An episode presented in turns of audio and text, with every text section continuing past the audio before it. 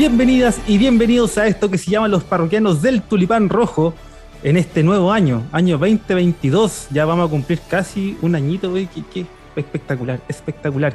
Nos ponemos de gala, ¿eh? nos, vestimos de gala. Saqué yo mi, desempolvé mi traje de graduación de cuello mado con líneas blancas verticales, mi pote de gel de kilo de Alberto Veo 5 para asistir a esta velada que, esperamos sea agradable para, para, todos. Con grandes invitados además. Antes sí, debo presentar a uno que no es un invitado, es el dueño, ¿no? Es el owner of this eh, quinta de recreo, no sé decirlo en inglés. Don Sebastián Lizana. ¿Cómo está, compadre? Buena, buena, bien, bien. Acá también, pues gala, aquí con mi traje un, un, poquito más humilde, bien parecido ahí para que se lo imaginen a, al de Ron Weasley en la, en la fiesta de Navidad de, Harry Potter, así que ah, muy bien. tranquilo, tranquilo, sí, sí, sí, un poco más, más sobrio, más a la antigua, pero, pero bien, bien. Y contento, pues, contento, el primer capítulo del año eh, y con, con, grandes invitados para empezar con Power, de eso se trata. Exactamente, porque en el contexto de la premiación del año, a pesar de que sabemos que el año no se termina, que está todo peleándose en tribunales, que no nos podemos dar por salvado aún, a pesar de que por ahí, etcétera, eh, igual vamos a hacer una revisión del año a través de la entrega de estos premios y para ello hemos reunido a una selecta mesa de parroquianos que nos van a acompañar y que ya nos han acompañado anteriormente, a quienes por supuesto agradecemos y paso a presentar en la mesa número uno con nosotros Alexis Moya Daza. Bienvenido, compadre. Hola, chiquillos. Muy contento de estar acá de nuevo. Eh, saludarlos a todos, a los acá presentes, como a quienes nos van a, escuchar después. Eh, nada, eh, creo que lo hicimos bien la vez anterior. no, sonó el teléfono de nuevo, nos, invitaron acá a la quinta de recreo. Exactamente. Un gusto un gusto, inmediatamente fue atendido el, el, llamado y, acá estamos para comentar lo, más selecto de lo que nos dejó Curicúnico 2021. Exactamente, exactamente. Aclarar que todos los pases fueron, fueron solicitados adecuadamente, aquí no hay dobles contratos, no hay nada que esté por fuera, solicitamos. Nada en negro. Nada en negro, todos los, todos los pases completamente bien justificados a la NFP. Otro de los parroquianos ilustres que nos va a acompañar en esta mesa número uno de gala, eh, muy bien vestido, por supuesto, aquí lo veo. Don Pancho Arriagada, ¿cómo está usted? Bienvenido, compadre. Hola, chiquillos, ¿cómo están? Aquí desempolvé mi camisa cuadro, mi pantalón con dragón y mis Total 90 para ir a Doca la ocasión. Así que vengo con toda la elegancia, como si con la, con la gomina, con la gomina y el jugo de limón para mostrar pobreza para que dure más. Así que no, gracias por la invitación. Pensé que había quedado censurado el último capítulo. pero que, pero bien, me parece, me parece grata la invitación y conversar con todos los chiquillos y presenciar esta hermosa gala. Así que eso, chiquillos, gracias a todos. Exactamente. Aprovechamos de advertir que el olor, chiquillos, son las guatitas de la jardinera que están preparando de plato de fondo. No se, no se asusten ni compliquen. Ya va a llegar la entrada, que entiendo eh, Seba, estamos. ¿Cuál era la entrada? ¿No te acordáis? La entrada, lenteja ¿Eh? rellena. Lentejas rellenas. Exactamente, exactamente. Y vamos a dar paso a la última presentación de esta mesa, esta mesa de cinco, la número uno, eh, de gala, por supuesto, con otro gran parroquiano al cual incluimos en esta citación. Em, y que además vamos a felicitar porque acaba de recientemente ser padre, eh, Wilson Mora. Bienvenido, compadre. Felicidades. ¿Cómo estáis? Dicen que no duerme. ¿Qué tal? ¿Qué tal? ¿Qué tal? ¿Cómo están los parroquianos? Todo bien, Muchas gracias. Muchas gracias por la invitación, chiquillos. Gracias por la confianza del técnico de citarme nuevamente para, para hoy. Yo fui a la barbería también, ando a lo, a lo peineta Garcés vestido hoy día. Ah, todo bien. Estamos de, de gala para, para esta reunión que, yo creo que va a estar muy buena. Se vienen sorpresas, se vienen cositas, como dicen por ahí. Exactamente, exactamente. igual hay que ser sincero, hay que ser sincero, eran los únicos parroquianos que no estaban curados o tan curados dentro de la quinta recreo. Así que, los que podíamos pararse por sí solos. así, así que no, bienvenido, bienvenido. Abrazo grande para todos.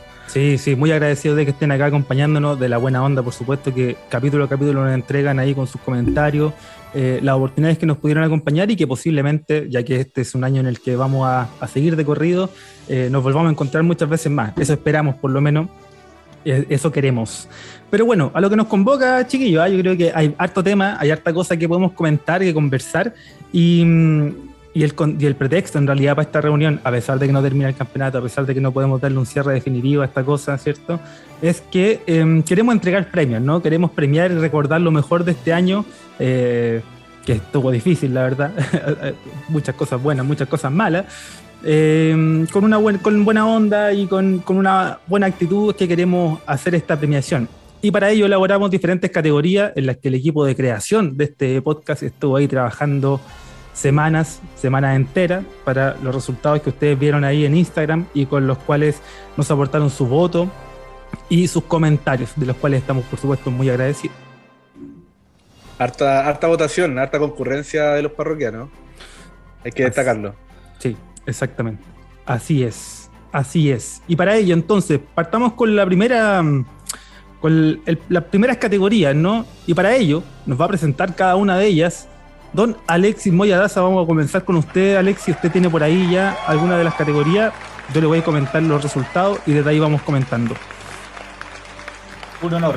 Ya, acá me llegaron las tarjetas, así tal como presentación de los Oscars. La estamos revisando acá. Ya. Primer premio de la noche. Eh, hagamos sonar nuestras copas. El mejor de la masía albirroja, la savia nueva los novatos, los nuevos nombres que surgieron este año. Exactamente. Vamos con los nominados. Exactamente, así es. Muchas gracias, Alexis. Oye, espectacular, ¿eh? Salió la primera, no la ensayamos. Nada, que decir, espectacular. Así es, como bien decía Alexis Moyadaza, entonces el rookie del año, el mejor novato, estaban en, la, en esta categoría Felipe Ortiz nominado, Joaquín González, Pablo Cabrera y Gabriel Harding.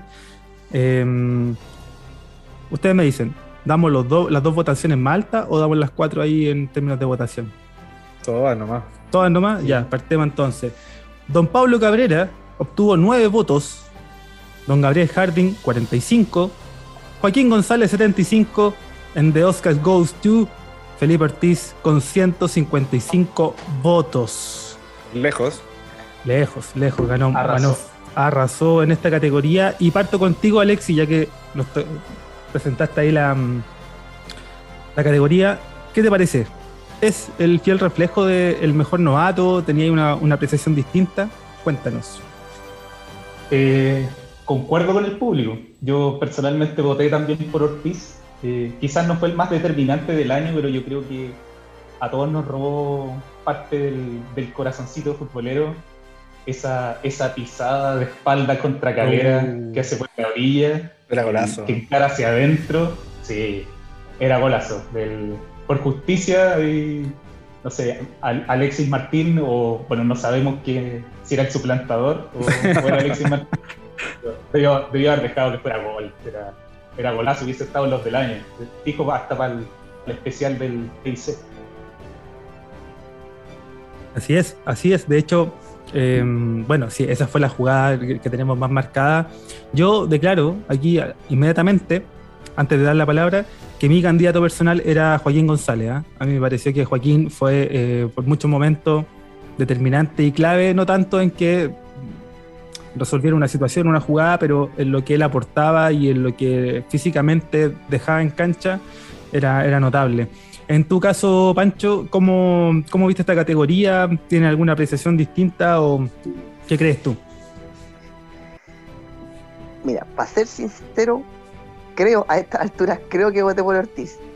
Ya con tanta copa adentro ya no, me recuerdo bien mi voto.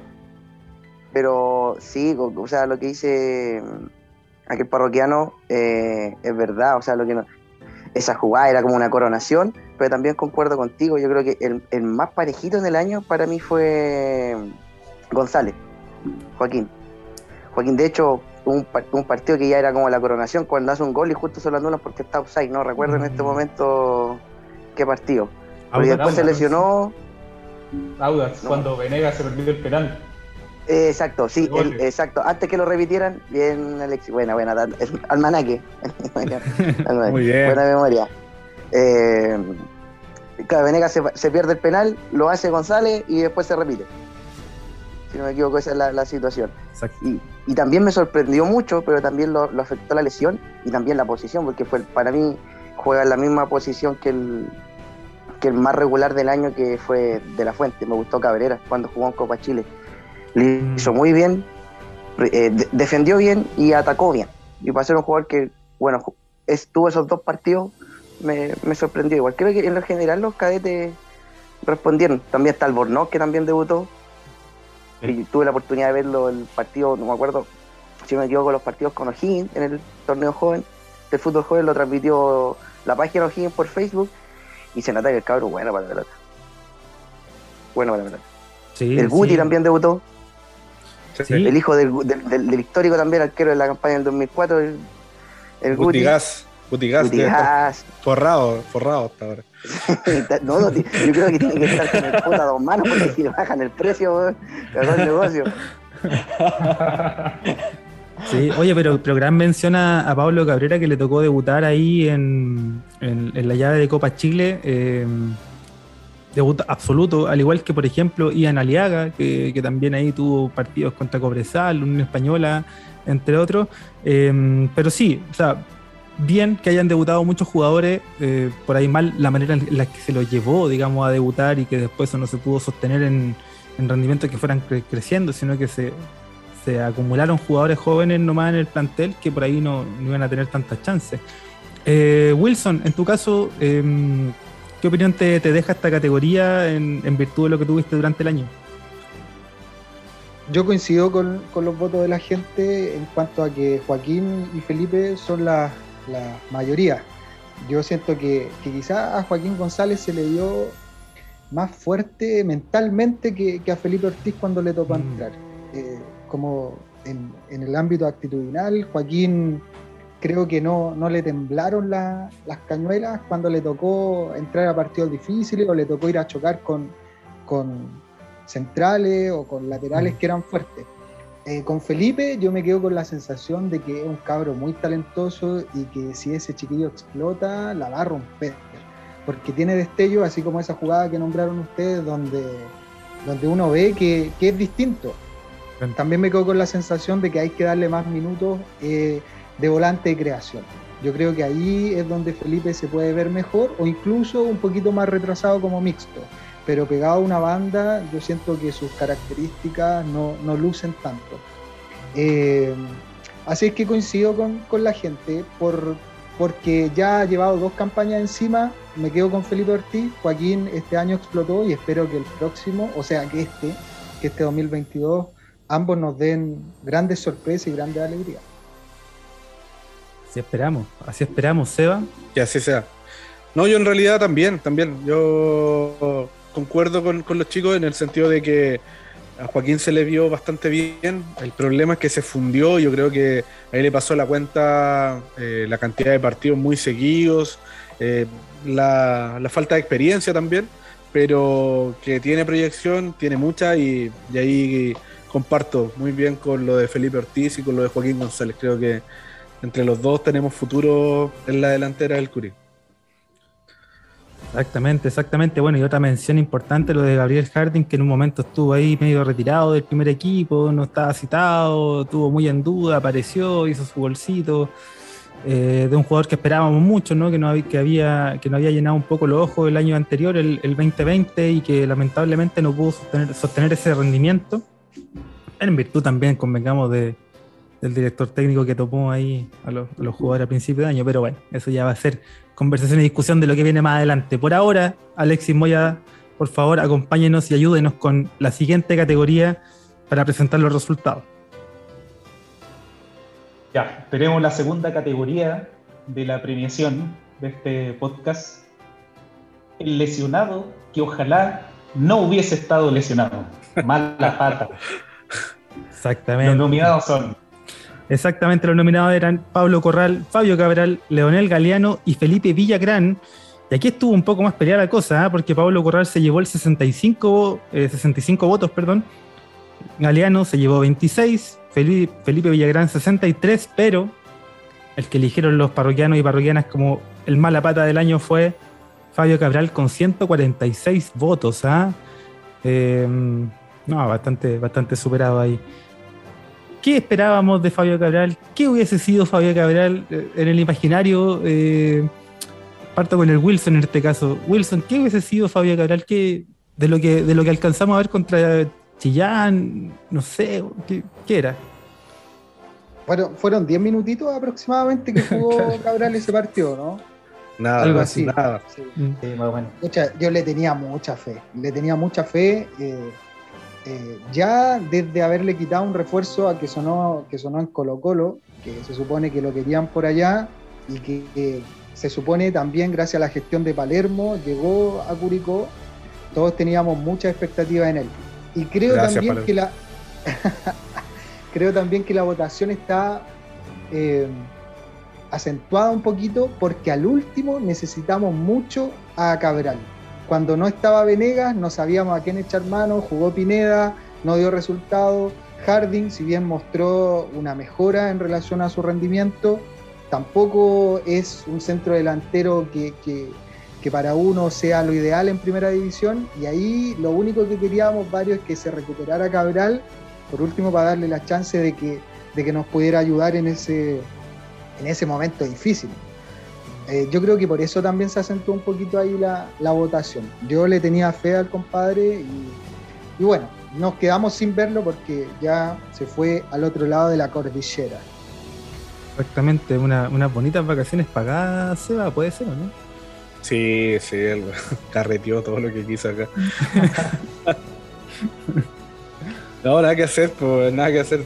Estaba la expectativa, yo creo que ese hecho, como lo dice bien el Wilson, de que le, sacamos jugador al Colo. ¿Cuándo? ¿Cuándo? Nunca.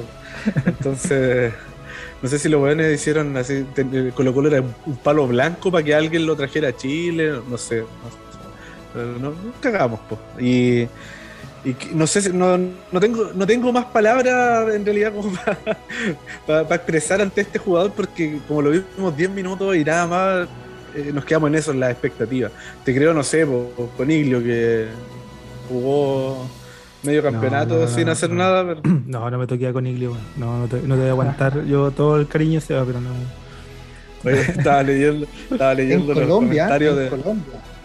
mira, estaba leyendo los, los comentarios del, del Griezmann Mbappé y hay uno ahí que dice Fabio Coniglio. Está...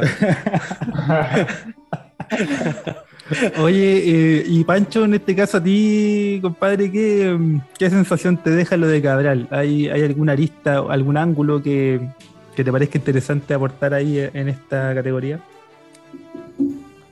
es como, es como entre raya, malacuea y un poco de frustración, porque uno decía, mm. puta, oye, viene el 9 de la selección argentina sub-20, tendrá que ser, ¿cómo no hacer un gol por último? ¿Cachai? Y jugó 10 minutos y se lesionó. Y. Y puta, igual mala wea porque su lesión es grave. Él se lesionó grave. Si se cortó el tendón del. Si no me equivoco, de un cuádriceps, del isquio y ese. Eh, tenés que aprender a caminar de nuevo después de operarte. Entonces, igual es. No, si por eso estuvo cagado harto rato. Estuvo cagado harto rato. Y, pero puta, es mala wea. Si mira, en estas cuestiones es como. Hay, hay que tener al final en la cancha hacer los gallos nomás. Pues, mira, yo me acuerdo que yo mismo dije, puta, el, para temporada 2020 dije, ¿cómo? Yo ya llegar Castro, el suplente del pájaro Gutiérrez, que jugó 15 minutos y hizo un gol. Y acá la descoció, ¿cachai? Cuando Quiroga llegó, la gente lo puteaba el primer semestre porque era medio lerdo. después cuando Vargas no, cuando Vargas no hizo goles, y después a Quiroga le tiré ahí un zapallo y lo metía adentro al ángulo, un cabezazo. El comandante, quitó con el comandante, con las manos en la frente, la entonces mala cueva nomás, fue nomás. Ojalá hubiese resultado, pero a la FIFA. Exactamente, y digno de, analizarlo en, y, que, lo que desliza en tu comentario, que es súper importante, ¿no? Eh, esta, esta mala cueva que se fue reflejando en la cantidad de lesionados que tuvimos durante el año, o sea, teníamos para hacer un equipo con los lesionados Y vaya que no hicieron falta, ¿eh? un, par de jugadores en muchos momentos muy marcados, Alexi, ahí eh, respecto a esta categoría, ¿qué más, qué más podríamos decir? Sí, o sea, sumándome a lo que, a lo que ya señalaban los demás parroquianos, claro, lo, de Cabral al final va a ser una incógnita, es lo que prometía. Eh, también decían de que venía de ser de goleador histórico de las juveniles de talleres, entonces las expectativas que habían sobre él eran altísimas. Eh, se esperaba que acá la descosiera, que, al, menos al menos hiciera más de 12 goles, por lo menos estar tranquilo en lo que era el ataque y que, y que claro, como, como bien dijo Wilson, en el tramo final sobre todo, pucha que se extrañó un Cabral al cual echar, echar mano, eh, porque estábamos con completa falta de delanteros. Pues. de hecho, sin ir más lejos, ahí es cuando reaparece Harding, después de toda, de toda la desaparición que tuvo en el año. Eh, por suerte lo, hizo de buena manera y, supo aprovechar los minutos que tuvo. Eh, dejó, al menos de mi parte, una buena sensación en, los últimos partidos. Eh, y claro, eh, Villagrán quizás por lo mismo no, se echó tanto de menos, más cuando, cuando en el medio ya ese tridente de Ursúa, Leiva, eh, Nadruz, ya, ya, parecía estar más o menos consolidado, aceitado. Adrián Sánchez ahí alternando entre que era titular o entraba a los segundos tiempos, ya, ya no se echaba tanto de menos la, ausencia de Villagrán, en, que en un momento lo fue cuando, cuando sobre todo en el, en el lapso en que, no, en que recién nos había dejado Palermo y los inicios de Damián, había una Villagrán dependencia muy alta, sobre todo en lo que eran los balones detenidos, los corners, que era principalmente por donde hacíamos daño. Eh, pero por lo mismo quizás después no se le echó tanto de menos. Eh, me pasó lo mismo con Corral, que, que, si bien te aporta en dinámica, eh, las corre todas, te tranca hasta con la cabeza, eh, pero ya, ya estábamos más o menos cubiertos y, y, los que estaban ahí en el medio ya, ya, estaban funcionando. así que eso es lo que podría decir respecto a lo, al lesionado, que ojalá no, no se hubiese lesionado. Exactamente, exactamente, sin duda una categoría que habrá generado debate, a pesar de que se resolvió rápidamente con esa cantidad de votos, pero claramente permite plantear esta lógica del tema de las lesiones para que no vuelva a ocurrir. Ahí escuchamos en algún, en algún momento, yo escuché por lo menos al preparador físico, eh, al, a quien trabaja en la parte kinesiológica, etcétera, del, del club, eh, dándola, haciendo comentarios y básicamente eh, como un gato de espalda ahí, tratando de hacerse responsable por el problema de las lesiones y tal, que al final no tenían respuesta, pero que él daba la cara. Y es una cuestión que hay que resolver porque en definitiva, pucha que es importante, ¿no? Pucha que, pucha que fue factor. Aportar algo antes de pasar a la siguiente categoría que, ahora me acordé. También eh, Matías Ormazábal aparece por este mismo problema. Eh, claro. en un la, la, dupla central que era, que era el Cachi con Pepe Rojas, eh, ya, ya deja de, ser tal porque se lesiona el Pepe, entonces tiene que entrar Galeano. Galeano no aguanta algunas fechas con el Cachi, se lesiona Galeano. Tiene que aparecer Mazábal, que alcanza a hacer dupla con el Cachi y después se lesiona el Cachi, el de Galeano. Entonces, un problema sin solución que, por suerte provocó de que Ormazábal se afirmara, que encontrara un lugar en el equipo. Porque Exacto también Ormazábal, eh, canterano del club, que había pasado de volante, contención, lateral derecho, no, no, encontraba su lugar en el campo de juego y, al parecer ahí con la confianza que le dio Damián, dio algo en él de que nos podía servir de central por derecha y, y al menos el hombre cumplió en la suya, pero cumplió. Sí, no, espectacular lo de lo de Ormazábal. Bueno, ahí ya estará participando en alguna, en alguna categoría. Sigo contigo, Alexis, para que presentes la siguiente. ¿ah? Vamos con la siguiente categoría. El que mereció más minutos durante la campaña 2021.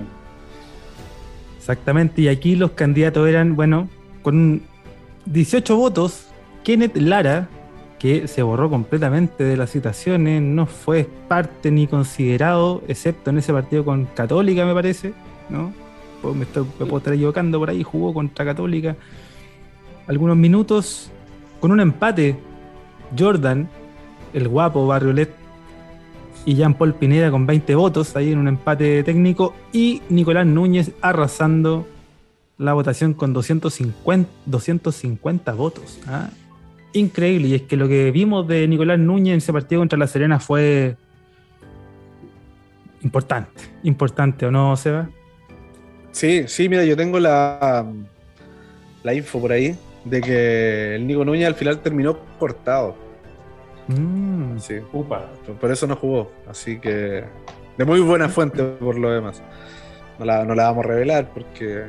Porque es mi hermano, entonces no puedo decir quién es, pero.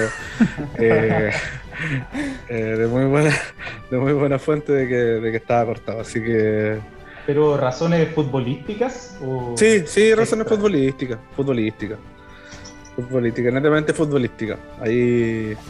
ahí no, no, voy a ahondar más en detalles, pero Después les cuento, después. Eh, son razones futbolísticas pero sí, pues yo creo que todos lo pedíamos. En un momento hasta hicimos campaña para que fuera el 10 del Curi, el creador y todo. Y por las características, la calidad de juego que tiene el hombre, yo creo que pudo haber dado un poco más. A lo mejor si, si le daban las oportunidades del arranque, no sé. Siento que, que esas no se dieron. Por lo mismo es, muy difícil de evaluar y yo creo que por eso la gran cantidad de parroquianos se quedaron con esa sensación de que fue uno fue el jugador que mereció más minutos dentro del, del Curi, sin apelaciones. Mm. Exactamente. ¿A ti te parece, por ejemplo, Wilson, que en esta categoría entraba otro jugador, que, que independiente de la votación de los, de los parroquianos y parroquianas, había otro que por ahí eh, merecía más minutos? Mira, yo creo que el torneo se nos dio tan difícil que todos tuvieron las chances de jugar, porque en un momento había muchas lesiones, entonces no teníamos mucho a qué echar mano y ahí empezaron a, participar Barrelet, empezó a ser citado Kenneth Lara en algunas ocasiones, empezó también a, participar de, de, mayor manera, como ya lo decíamos, Gabriel Harding, etcétera. Pero el Nico Núñez es, un talento que, en los pocos partidos que lo pudimos ver, eh, sentíamos que, podía entregarle algo más también al, equipo. Yo creo que se fue quedando fuera porque ninguno de los dos entrenadores que tuvimos en este torneo ocupa un 10 como tal, y el Nico es un 10 clásico. Eh, no, yo lo veo entregando la pausa, un pase filtrado, lo veo más encarando por el centro que cargándolo a una orilla. Entonces, ni Damián ni Palermo ocuparon esa, esa figura, ese esquema. Yo creo que por eso el Nico Núñez no sumó tantos minutos. Ahora, si hubieron otras cosas, eh, bueno, el día a día, como dicen todos, el entrenamiento, ahí el jugador es donde tiene que mostrar para ir citado. Pero yo creo que, que sí, me sumo a, todos los parroquianos. El Nico Núñez para mí también fue uno de los que, que debió haber sumado más minutos. Exactamente. Oye, y Pancho, eh, si es un jugador al que no se va a echar mano, si es un jugador que no va a tener minutos, eh, ¿qué se hace con un jugador como, como Nico Núñez en este caso, o como Kenneth Lara, que lo conversábamos, ¿no? que, perdón, que lo comentábamos? Un jugador que no estuvo mayormente citado, que no tuvo muchas oportunidades, que no tuvo muchos minutos y que es parte del patrimonio del club, ¿no? Se entiende. Es complicado. Eh, yo creo que como decir, eh, yo creo que lo cortaron futbolísticamente porque en su puesto, así como, el, bueno, o en la posición que podía jugar, sobre él terminó estando Leiva y Ortiz. Mm. Incluso, incluso Villagrán terminó estando, porque después cuando volvió de sus lesiones, el que entraba por Leiva a veces era Villagrán, así como una especie de enganche, volante, el, el 10 moderno que puede presionar, que defiende y la bola. Pero más que nada yo creo que era por una cuestión que no ocupaban un 10 clásico, ¿no? Pero ahí es difícil, es difícil el tema que hacer con ellos, porque eso se da a principio de año, o sea, si no lo mandáis a préstamo a principio de año, porque un, entrenador te dice, no, yo lo, tengo como alternativa, ¿qué hay que hacer? Si el dirigente es dirigente, o el gerente es gerente, y el técnico te está diciendo, no, ya, déjalo. Que, que haya atado manos, pues después, y al final termina siendo un daño para el jugador, porque quizás el jugador ahora está obligado a hacer la vuelta larga, hay muchos que terminan desistiendo por eh, entrar a estudiar, cosas así, más que nada. Pero yo ahí tenía un, en, esa categoría tenía otro candidato. A ver. A ver, a ver. Tenía Coniglio. Que yo creo que yo estoy seguro que si jugaba 10 minutos más, la descosía. Hacía 20 goles. Lo bueno que lo dijiste tú, no yo, weón, porque ya me han apuntado bastante con el dedo por lo de Coniglio, el, el crack que nos perdimos, ¿no? Eh, pero sí, pucha, es, complejo porque aquí. Claro, claro, porque eh, en eso, Pancho, y, también para dar la palabra a Alexi, se me, se me ocurría que, claro, tú, mencionabas, tú mismo mencionabas, Pancho, lo de Albornoz, un, cabro que juega, que juega súper bien en, la, en las categorías más juveniles, eh, pero que, por ejemplo, en su puesto eh, tiene a Nadruz, tiene a Ursúa, que son jugadores que ya han alcanzado un nivel de primera división que al menos se puede desempeñar, ¿no? Y y hasta ahora, como en otros años, nunca hemos visto la, la, oportunidad de que se arreglen préstamos, se arreglen posibilidades para que ellos vayan teniendo más rodaje en otra categoría o, el, o, mismo en primera, etcétera, que permita que estos jugadores no solo se vayan valorando por una cuestión de que los queréis vender, sino que futbolísticamente lleguen con más rodaje y te puedan, y puedan hacer un mejor aporte. ¿no? Eh, y ahí, ahí, ahí entiendo entonces la complejidad de analizarlo desde ahí, porque tampoco debe ser algo muy, muy sencillo de hacer. ¿Y en qué te quedáis al final con eso de que de que fue mala decisión, fue parte del jugador, no jugó porque a lo mejor en los entrenamientos no reflejaba otra cosa, o los dirigentes a lo mejor no le dieron la oportunidad, lo pidió el entrenador y no lo usó, como decían. Claro. Hay muchos factores, yo creo que hay... hay... muchos factores, pero en algún minuto tenéis que tomar la decisión. O sea, me pasa con los juveniles lo mismo. O sea, si hay a subir 15 juveniles al primer equipo y porque queréis darles como el rodaje y todo, ya, bien, ¿cachai? Pero eso no es una política que te vaya a dar fruto el día de mañana porque a lo largo van a jugar uno o dos, ¿cachai? Y, y realmente no estáis generando más experiencia. simplemente estáis... Disculpa, yo creo que mm. también los jugadores quedan con una carga, Por ejemplo eh, Kenneth Lara toda su vida central. No teníamos a quién, ¿qué es un 20 poner? El Pillo era lo pone lateral izquierdo, lateral izquierdo. Y futbolista, y ahora nadie lo ve como central. Jorge el Catejo, toda su vida como central, debuta como lateral derecho. ¿Cachai? Así con Canales, que también Canales, eh, no, sé si se acuerdan, central, que digo que debuta, si no me equivoco, en una Copa Chile en, Chillán.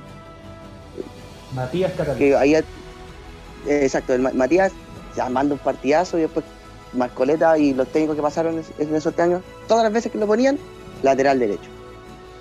Lateral derecho. Entonces, el Nico Núñez se manda un partidazo con Serena, lo hace muy bien.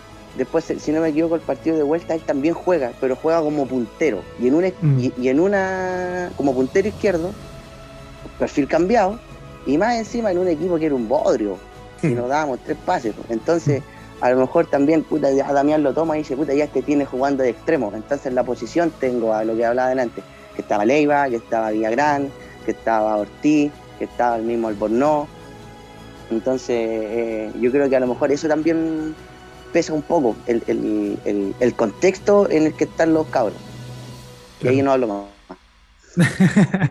no, por favor, por favor. Pero sí le damos la palabra a Alexis porque en este tema que, es muy interesante, ¿no? que tiene que ver con cómo se gestionan, eh, cómo se gestionan los planteles, por supuesto, y, y los jugadores en el club eh, genera mucha discusión. Alex, en ese caso, ¿tú cómo lo ves? Sí, mientras yo lo eh, estaba escuchando, me, puse a revisar porque me entró la duda si Kenneth Lara había jugado este año, o sea, el año pasado, 2021. Y me encontré con que no, no jugó. No, sumó, ni un solo minuto, ni en torneo nacional ni en Copa Chile. Uh. Fue solo banca en una serie de partidos, sobre todo en la era Palermo, fue cuando más apareció en la banca, pero no, no sumó minutos. Eh, inclusive, y me cuelgo de lo que comentaba uno de los parroquianos, de la, de la frustración o de la carga con la que se puede quedar un jugador. No sé si recuerdan, creo que inclusive se comentó acá en el, en el podcast, hay un partido con Calera, donde el, último cambio estaba cantado que fuera Kenneth Lara, el quinto cambio, y no fue Lara. Eh, no, recuerdo bien quién entró. Eh, y, se habla de que Kenneth Lara, eh, ofuscadísimo, se fue de la cancha directo al camarín, no esperó a que terminara el partido. Entonces, bueno, y coincidentemente después de ese partido Lara no apareció más. No apareció en ningún partido en la banca, ni siquiera. Entonces, Cuando echaron a Ronald de la Fuente, en ese partido. Sí, en el partido que echaron a Ronald de la Fuente. Tenéis toda la ah. razón. Eh, claro, entonces tú mirabas y la banca, estaba cantado que entrara Kenneth Lara. Sobre todo para cuidar el resultado. Entonces, claro, ya, ya te dice algo, ya, ya a esa altura del campeonato, que era como la fecha 28, y que Lara todavía no sumaba minutos y cuando estaba cantadísimo que el que tenía que entrar era él y no entra, eh, ya el nivel de frustración que, que debe haber sentido es potente.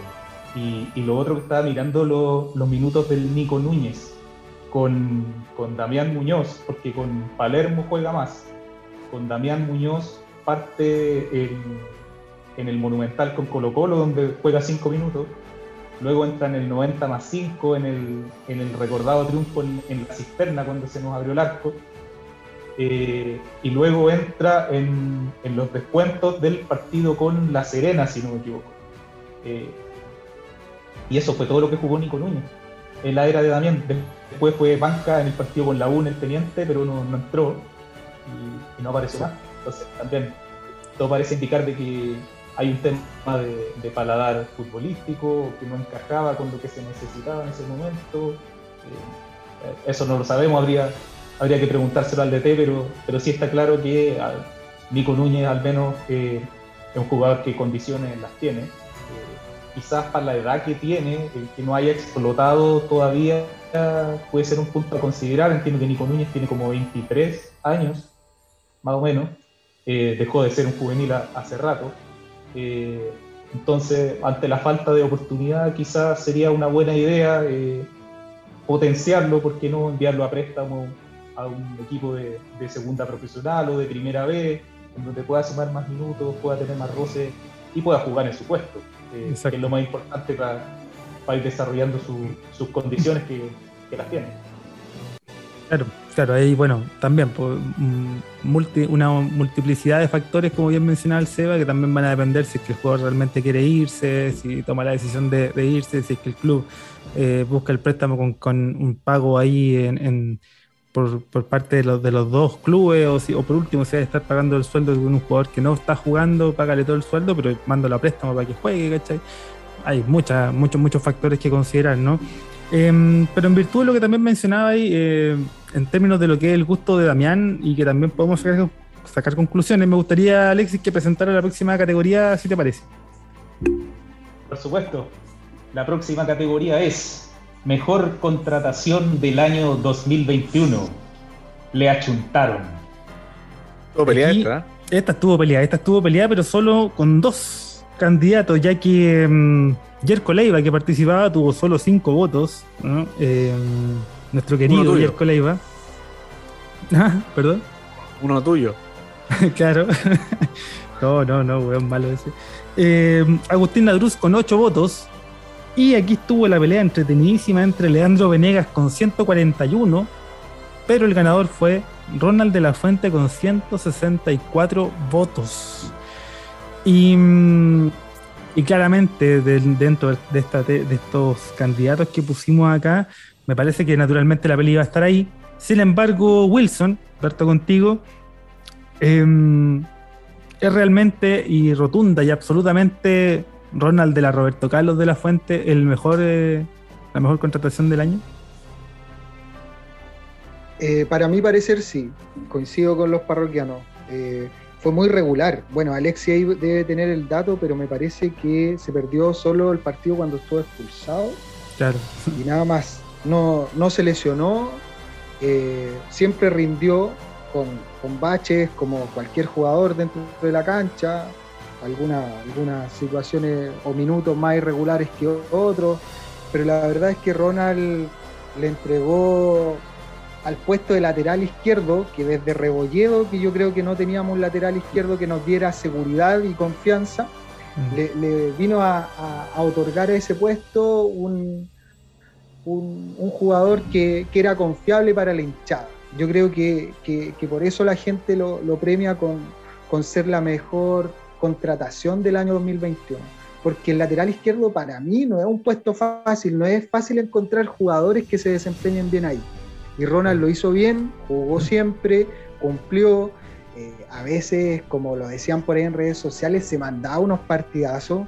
Yo, yo creo que con Colo Colo estaba muy picado porque ahí la rompió Ronald, desbordaba, parecía Roberto Carlos realmente y, y, muestra en algunos momentos por qué fue catalogado como uno de los mejores jugadores del campeonato nacional hace algunos años atrás. Mm. Sí, sí, y, clave lo que estáis comentando, Wilson, porque nosotros jugamos con un lateral izquierdo, jugamos, si no me equivoco, dos campeonatos o, algo más de un campeonato con James Bus ahí, a perfil cambiado, un jugador que venía del Rodelindo Román. Eh, entonces, claro, Ibacache después, que Ibacache se estaba se estaba haciendo recién como jugador, entonces claramente sí, era un puesto que eh, sensible para nosotros, que era habíamos tenido muchas dificultades el año anterior porque Ibacache jugaba siempre que volvía de, la expulsión, lo volvían a expulsar y ahí, ahí estaba. Ese era el limbo de, de, Ibacache. Pero sí, me parece que una de las mejores contrataciones, claramente, ahí no sé si hay mucha, mucha discusión, claramente Venegas también en, lo suyo.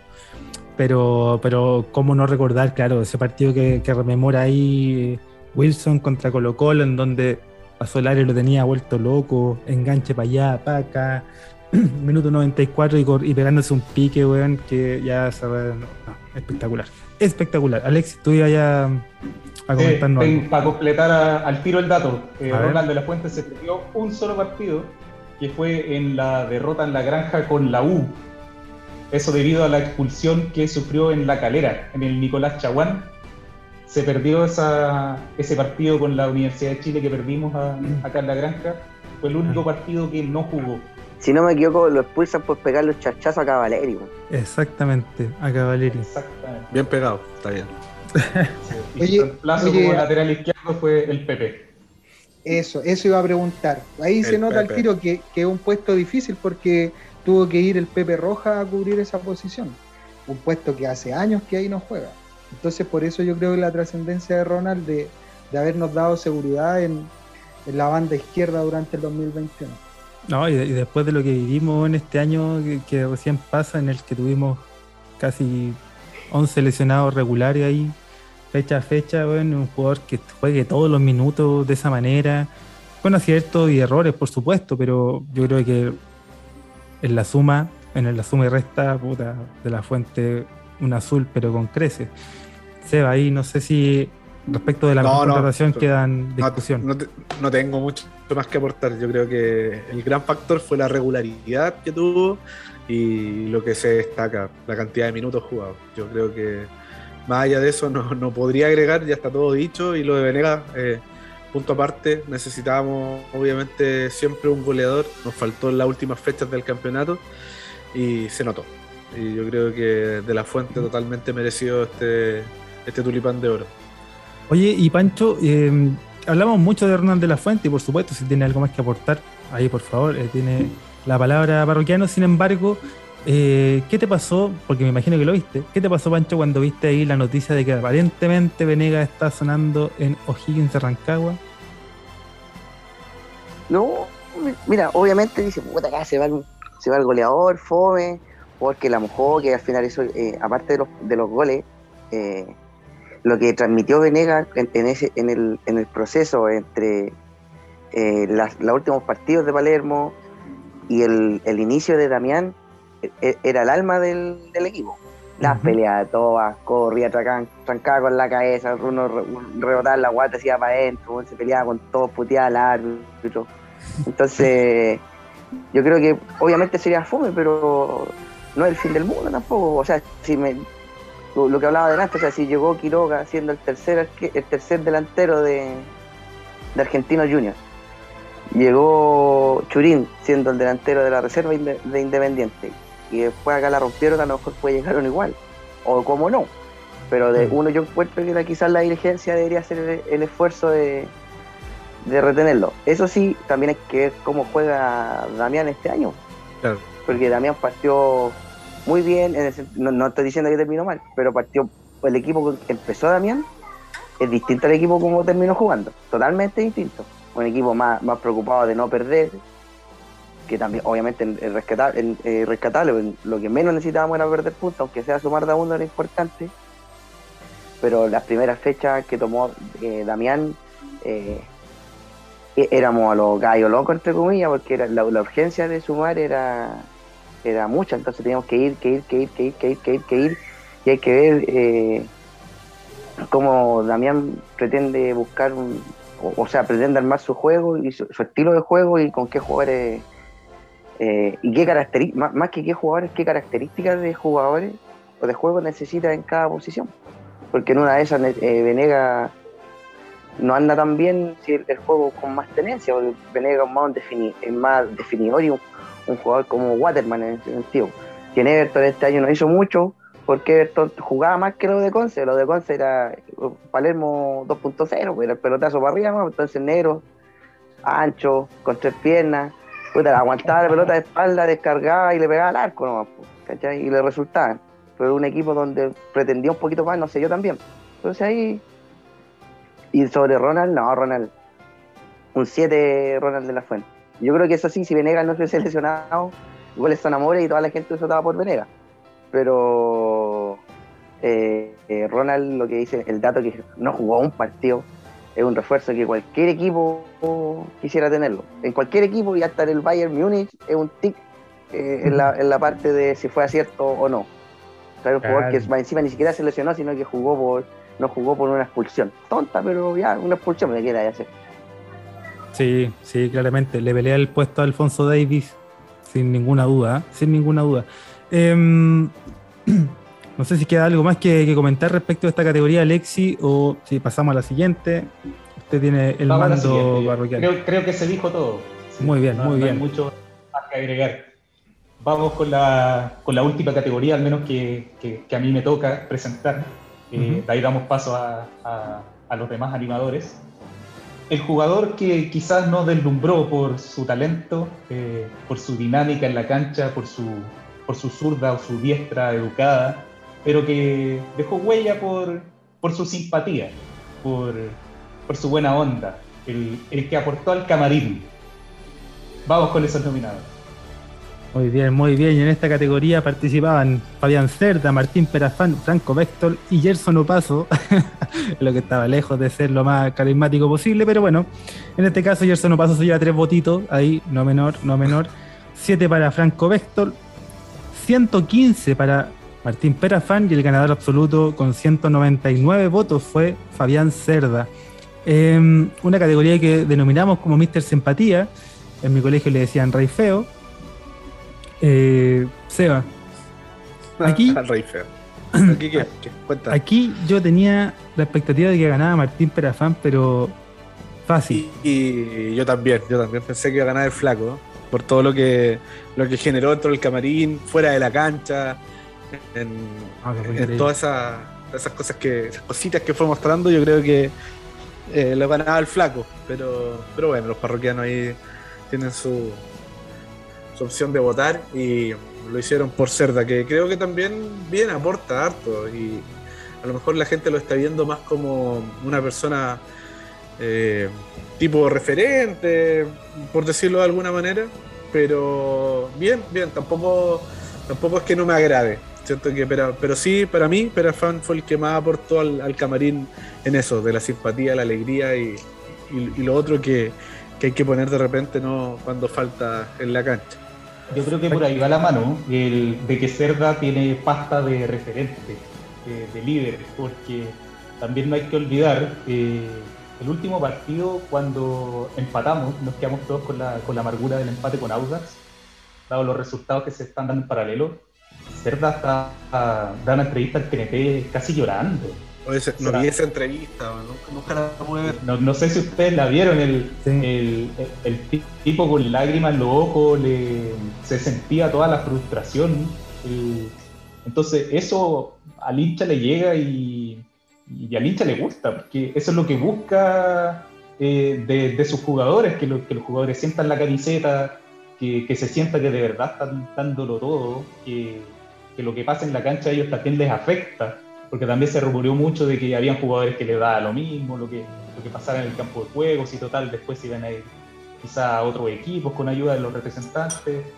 Lo, que mostró Cerda a lo largo del campeonato y que fue proyectando para afuera, eh, yo, yo, creo que es decidor en ese sentido y lo fue posicionando como un referente y como alguien que, que el hincha curicano respeta, yo creo. Claro.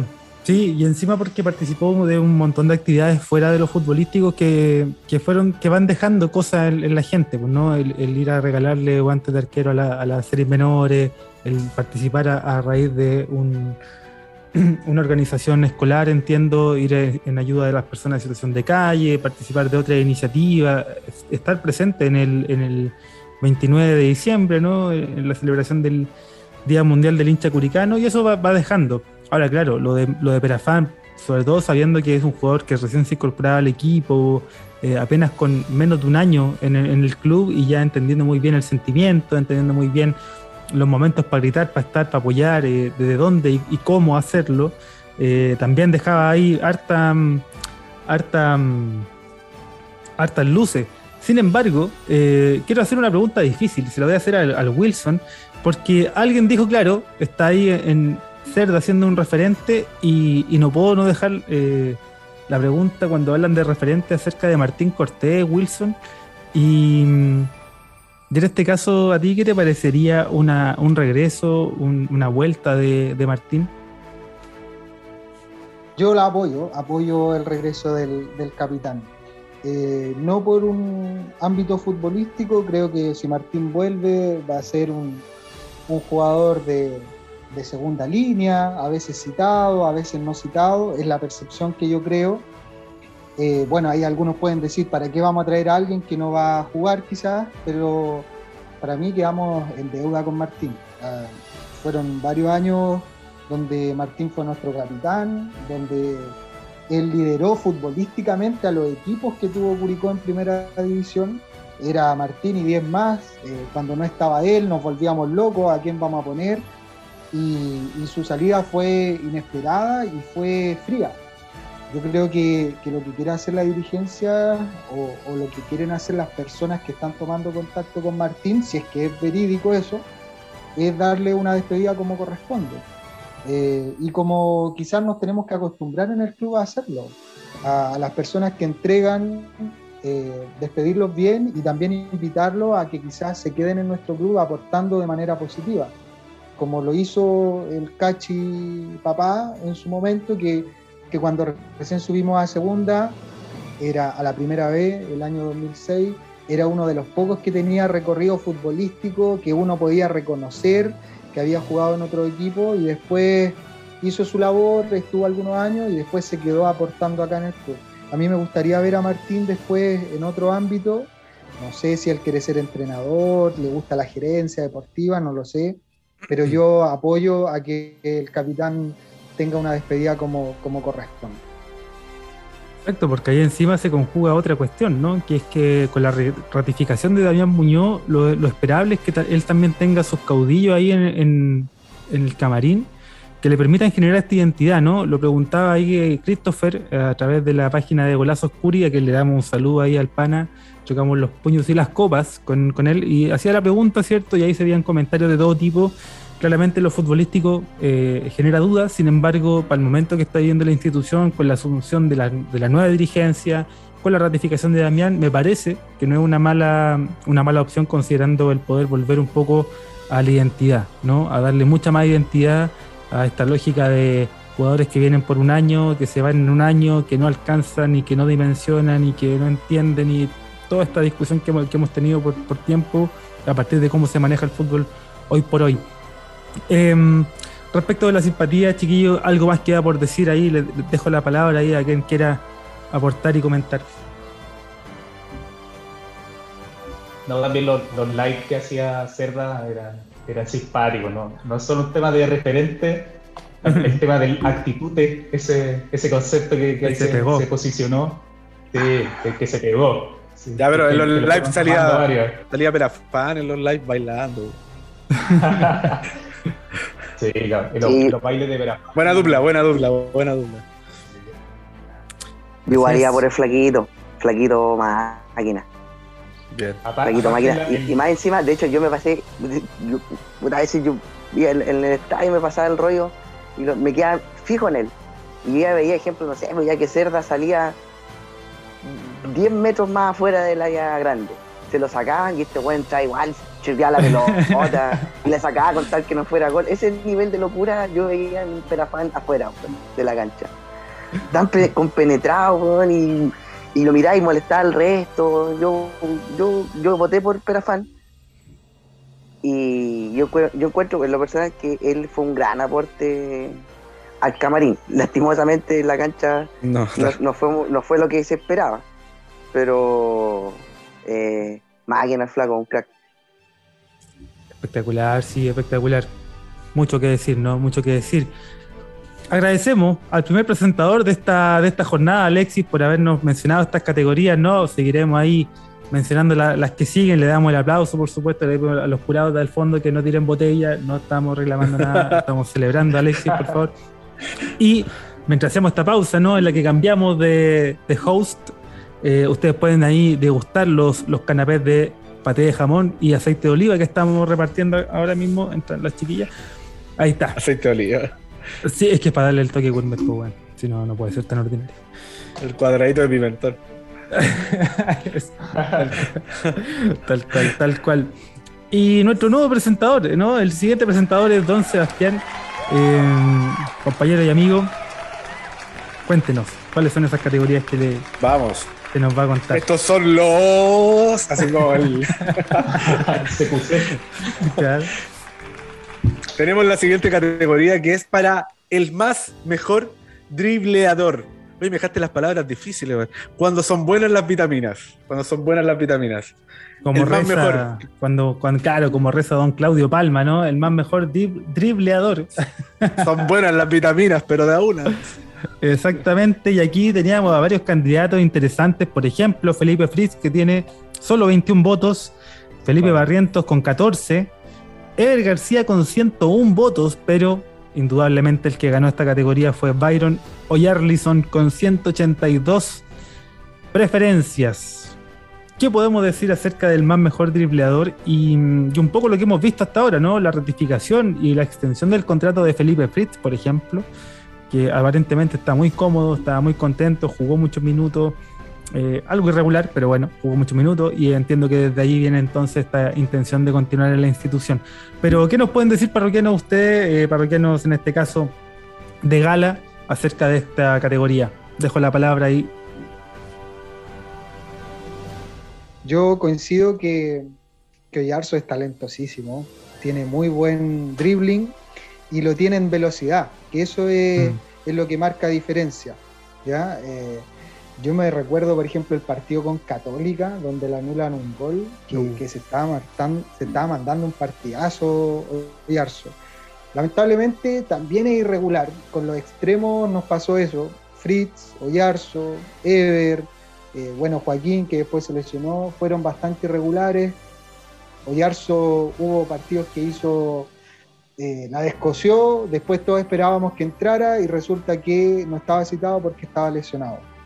Después volvía a aparecer, no jugaba tan bien, lo cambiaban quizá en el entretiempo. Y así fuimos pasando por, por una irregularidad, lo cual no quita que yo coincida con los parroquianos de que es el mejor dibleador, del equipo 2021. Ajá, Ájale, ájale. estáis echando muy, muy cabezón, Seba. vamos, a parar, vamos a parar la mano. Vale, vale, la, vale, vale. La bebida es para teñir, pues la bebida es para teñir. para no gastar tanto. Yo quiero que Yarso siga. Quiero que, que siga en el Curio 2022 tiene que seguir. Tiene que seguir. Sí, sí, un jugador que claramente alcanzando mayor regularidad y más minutos puede naturalmente hacer más diferencia, eh, porque también es uno de estos distintos, ¿no? Eh, hay maneras y maneras de demostrar lo dribleador que uno es. Ah, me salió bien. Vamos.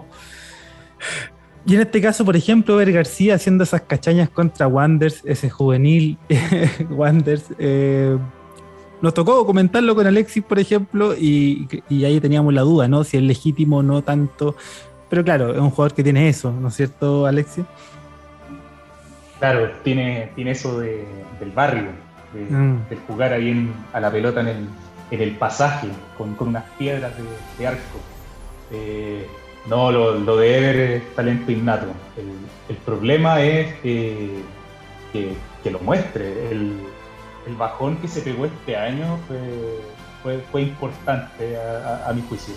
Eh, hay, hay un tema, no sé si de chilenización, por decirlo entre comillas, de Ever García, que se fue como achanchando un buen chileno al campeonato chileno, porque la, irrupción de Ever García cuando estaba Dacio Giomagnoli, por ejemplo, eh, una locura, una, máquina. O sea, los elogios llegaban de, todos lados, los comentaristas de Santiago, el, venezolano era el, distinto de Curicó.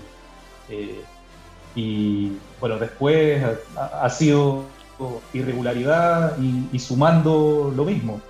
Algunos destellos de, de, su talento, algunas pinceladas, por ejemplo, el, ese gol que le hace a la, a la, Unión Española y que ni lo celebra, pone cara como de enojado. Ah, un golazo, una, obra de arte. Eh, o, lo mismo el, el, el, el atribulado partido del duelo de necesitados con Santiago Wanderers, cuando ya estaba Damián. También partidazo de Ver García. Contra Guachipato. Contra Guachipato también. También entró bien.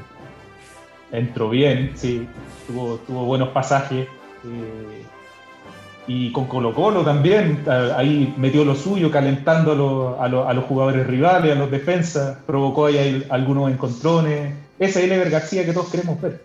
Eh, y ojalá, bueno, hay que ver qué va a pasar con Ever García, si es que sigue con contrato o no, si es que están los planes del, cuerpo técnico de la dirigencia para este año, eh, hay que verlo. Eh, no, no, sé si está para darle una oportunidad más. en mi caso personal, yo intentaría ver, ver un remesón, ver qué pasa,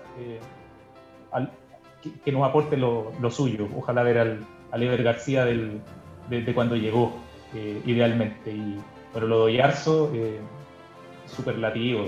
Oyarzo, Oyarzo tuvo dos grandes problemas en el año que, que, lo hubiesen dejado fijo en, uno de los equipos de Santiago, que fue eh, el primero Palermo, porque Palermo lo, lo, borró del mapa, no sé si ustedes se acuerdan, lo cortó y, y, reaparece con todo con Damián. Y, y, vaya que se notó a la primera en la cisterna con Palestino, cuando nada hace el apodo de Jarlison en ese, en ese partido, eh, la descoció y de ahí en más el, el, partido donde la anula en un gol en el Monumental, que era golazo, eh, y luego tuvo el tema del, de la para por lesión, que eso le, le, jugó en contra en, el tramo final y cuando, cuando ya reaparece eh, muestra algunas cositas de lo suyo, bueno, le, mete un golcito al Audax en, en el último partido, pero pero, pero, pero le faltaba para estar en su, en, su 10 puntos. Exacto. Exacto, sí, ese partido contra Palestino espectacular en donde jugó de 10 puntos, ahí según algunas aplicaciones, ¿cierto? Pusimos el apodo, me retaron por el apodo también ahí en, redes sociales, me mandaron un, un, parroquiano ahí que me, anduvo retando por estar mufando, pero ya, ya sé quién soy, yo, no, no, Pero merecido el premio de Oyarzo. Sí, absolutamente, absolutamente merecido. Y, en este caso quiero que presenten la siguiente categoría y vamos a tomarnos de lo que viene con esta sierra. Vamos. vamos, si ya presentamos al mejor dribleador, ahora vamos con el peor. El más tronqueli, el más tronqueli, sí, el peor dribleador del Curi. Y los, los candidatos al tulipán de oro son.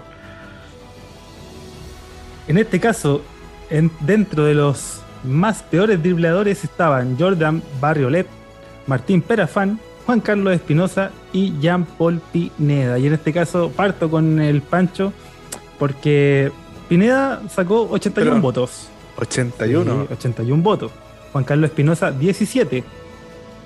Martín Perafán 27, que cuando se la tiraban para jugar atrás con él, puta que sufríamos. Uh. Y con 194 votos, casi indiscutible, me, atrevería a decir que indiscutible en este caso, Jordan Barriolet. Y Pancho, cuéntame, ¿cómo veía entonces el tema de el más tronco y el, el más suelto de caderas? Concuerdo con los parroquianos, si el compadre no sabía ni abrocharse los zapatos.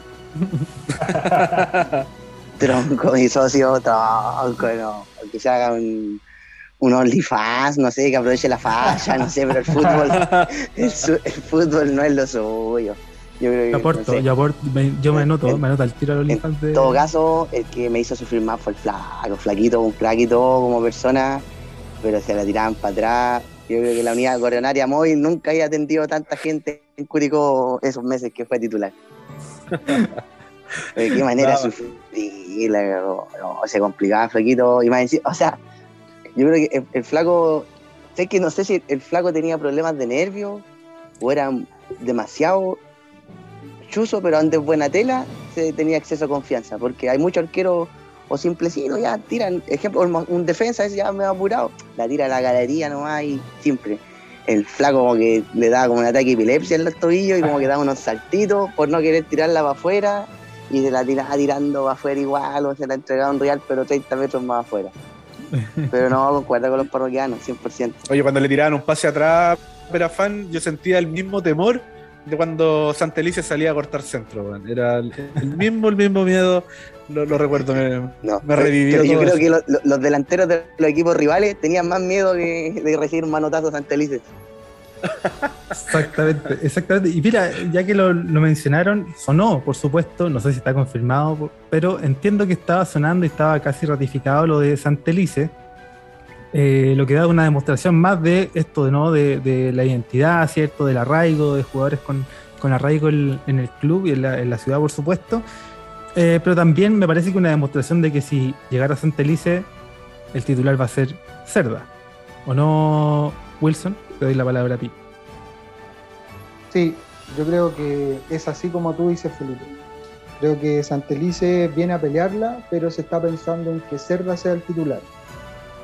Eh, yo igual le pongo la, fianza a Santelice, yo lo quiero de vuelta. Estuvo en primera división, no jugó mucho, prácticamente nada, por ahí unos partidos de Copa Chile me parece que le viene Everton, pero tuvo la chance de estar entrenando semana a semana y de estar compartiendo camarín con Johnny Herrera, de estar compartiendo camarín con el último arquero que tuvo Everton, que no recuerdo. Tornaccioli.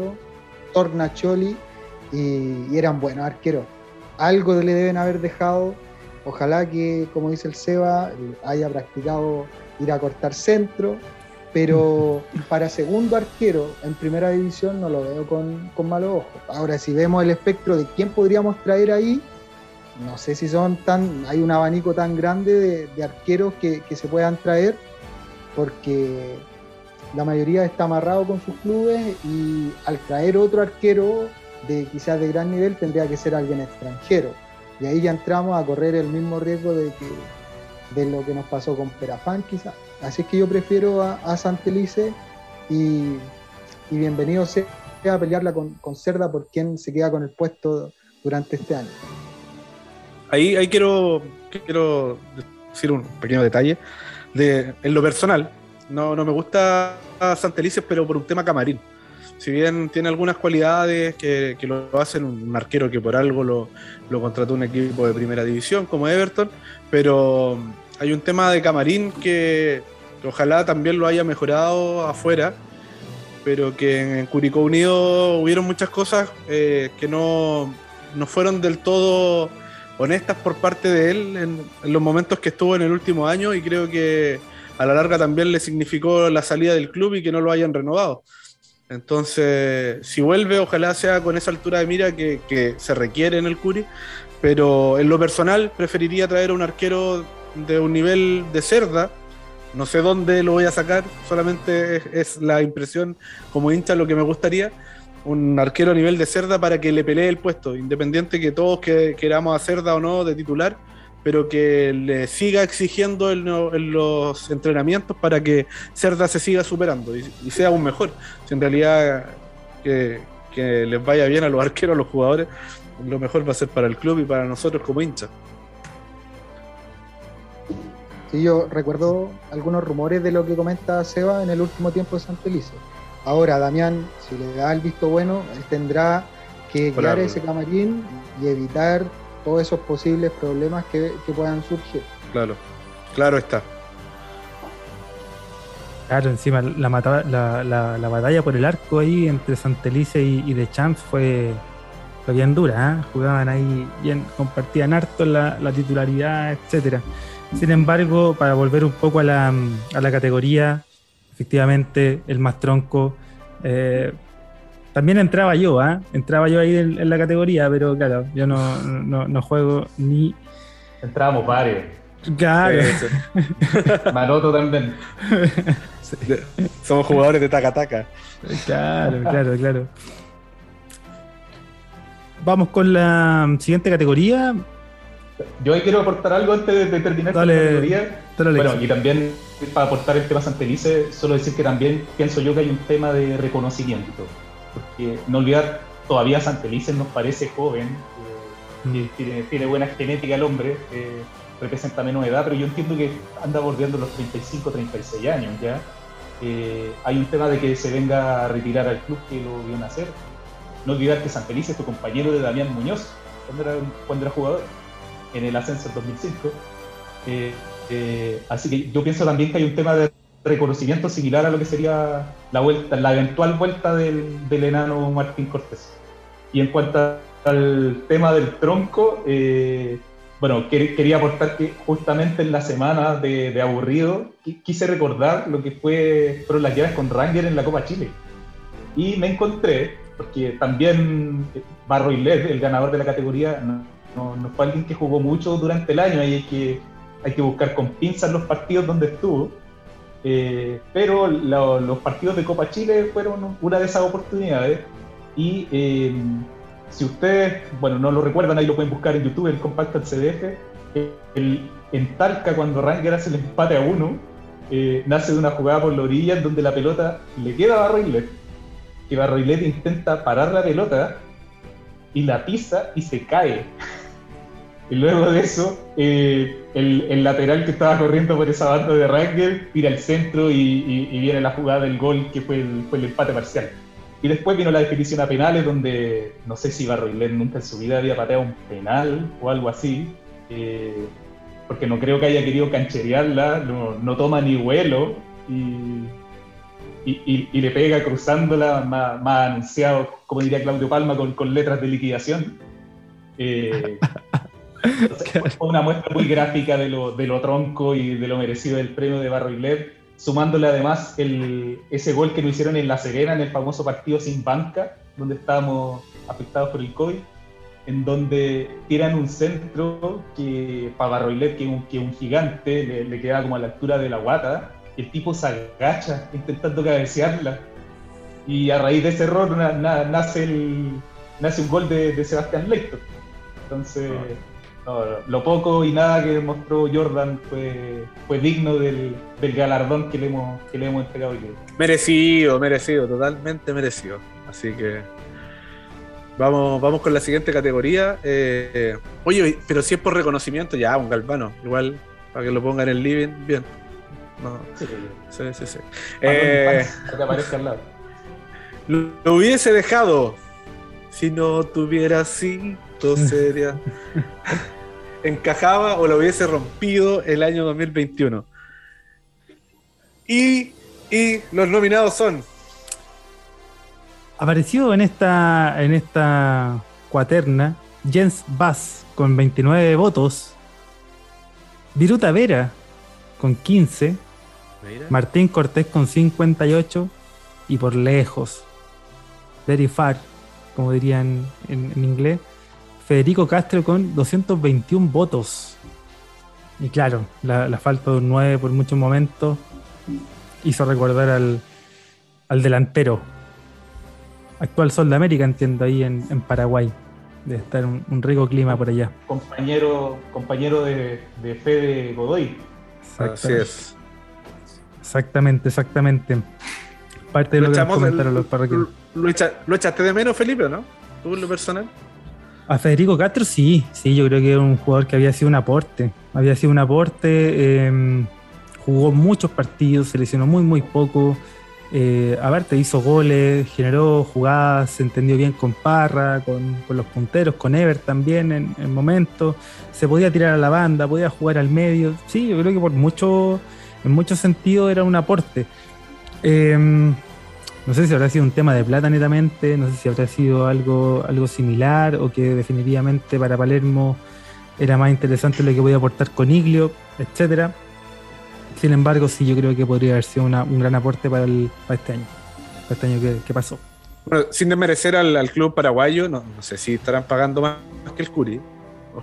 yo creo que fue por un tema técnico nomás, de, Palermo que hizo un barrio, pero con todo. No sé, no sé qué opinan ustedes, eh, Pancho en este caso, de, de Fede. Si lo hubiesen dejado, eh, hubiese encajado, ¿A quién no traes? Está casi de cajón, pero ¿a quién no traes en vez de haber dejado a, Fede? No, mira, es que a quién no traes, obviamente está diciendo con Hilo, pero es que hay que mezclar un poco. Eh, yo me toqué con Hilo. Porque yo creo que ahí... Paren con Coniglo un poco y ya está bueno. con Igol. el, ejemplo, ahí yo creo que el, gran error, y yo creo que por la, por la figura a lo mejor, o por no tener que Freddy Palma, con todo el respeto que me merece, tiene una cara de pavo, decía como así, como que le dice que sea al cachi y todo, o al que sea en realidad. Y si más encima venía a Palermo y le decía, no sé, eh, para mi proyecto yo no quiero a, en este caso a Castro. El otro decía que sí, nomás, pues no mirá, no miró ni un número, le dijo que sí, nomás. Sí, eh, lo que hablaba delante Alexi, de que en, con Dacho Giovanoli se hablaba del venezolano de Curicó, con Larcamón se hablaba de Castro, del puntero derecho, si yo me acuerdo que lo escuché en el ADN, en la cooperativa, se hablaba del puntero de Curicó, llega a Palermo y lo pone de nueve. corta el Viruta Vera y lo pone de nueve. Y juega con, con Cavaleri por derecha y Parra por izquierda. Entonces, yo creo que ahí obviamente el error fue del Titán y, de la dirigencia, sí. Lo que a veces se ve en, chat del programa o foros, lo que tú quieras. Hoy día, Curicó, el último año, le entrega la llave del club al entrenador que llega. Ya sea Dacho, el Pillo Vera, puta, el gerente ya trae los refuerzos y después el resto del año no sé, pues ayudarán cosas administrativas, en lo que dicen yo, igual lo he visto a veces en fotos, no sé, pues pintando la sede, acarreando las pizzas, los gays, y toda la cuestión que, puta, ya se agradece, pero no es la pega que le corresponde. Quizás ahí falta un poquito profesionalizar el club, pero yo, eh, yo creo que eh, eso pasa en realidad. El proyecto, el proyecto, puta, todos los años cambiamos 18 jugadores, traemos un mm. entrenador que, que juega distinto al que llegó o al que estaba. Entonces, yo creo que esa, es, en esa pasada Curicó cometió algunos errores, quizás porque eran caros, pero, ejemplo, yo creo, al mismo que Castro, eh, yo también hubiese, a lo que se vio este año, ejemplo, Godoy también hubiese sido un tremendo aporte. Así que ahí la dejo. Está súper, yo creo que también sumaba al plantel, sumaba al plantel el, el, hecho de tener un jugador con esa experiencia, pero, pero bueno, estamos en los supuestos. Así es, así es. ¿Algún otro parroquiano que quiera ahí destacar algún algún otro jugador quizás que fue parte de la boda, de esa boda masiva o, coincidimos todos en que era Federico Castro ese hombre que, podía ser diferencial, sobre todo considerando que eh, el cupo de extranjero en el Curia ha sido mal aprovechado el último tiempo. ¿eh? Nos ha costado encontrar un, extranjero que sea un titular eh, absoluto, cabal, sin discusiones. Yo creo que lo de Fede Castro pasó netamente por dinero. Yo creo que según los rumores que habían en ese tiempo, los trascendidos, el club sí quería contar con él, pero estaba exigiendo más dinero de lo que quizás el club estaba dispuesto a pagar. Y en ese tira y afloja, seguramente ambas partes se aburrieron y, encontraron que quizás no era tan, tan imprescindible y, Fede buscó nuevo rumbo. En la última etapa con Palermo se le vio bastante frustrado a, Fede Castro en la cancha, tirando manotazos, retando harto a los compañeros. Me acuerdo que era Felipe Ortiz parece el que se comía hartos retos cuando jugaba eh, Fede de 9 y Ortiz abierto por, izquierda. Eh, así es que quizás ambas partes estaban como un poco desgastadas en la relación y, no continuó. Si lo echamos de menos, yo creo que sí, porque era goleador, tenía, tenía buen, buen desempeño ahí en el área, pero, pero ya está, ya está, ya, ya no fue y, y ojalá que en Sol de América le esté yendo bien. Así es, así es. Toda la buena vibra para Fede. Gracias por los goles. ¿Seguimos, ¿Seguimos con la siguiente? Vamos. Y nos vamos. Vamos, el mejor emprestado. Eso yo. Puede que esté clara, esté clara. El que yo compraría para este año 2022.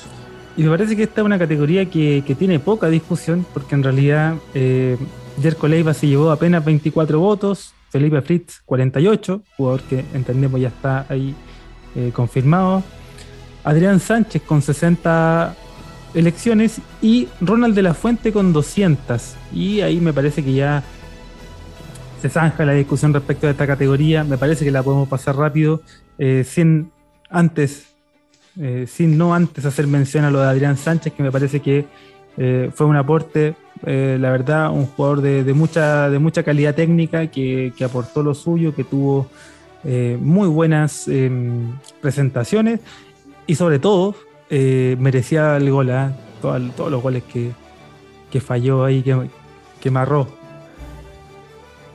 Adrián Sánchez. Sí, pero ojo que Sánchez mostró mejor, mayor dinámica o, presencia en el área rival cuando llegó Damián.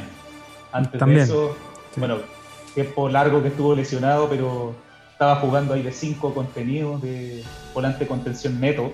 Eh, esta apertura como de jugar de 8 con, llegar al área eh, está en el último tramo. Sí, sí, exactamente. Exactamente, un jugador que creció, que creció y nosotros fuimos y fuimos testigos de ese crecimiento, así que hacer la mención y, ya de Ronald de la Fuente, ¿qué más podemos agregar? ¿no? Yo creo que da para que pasemos a la, próxima categoría, Seba.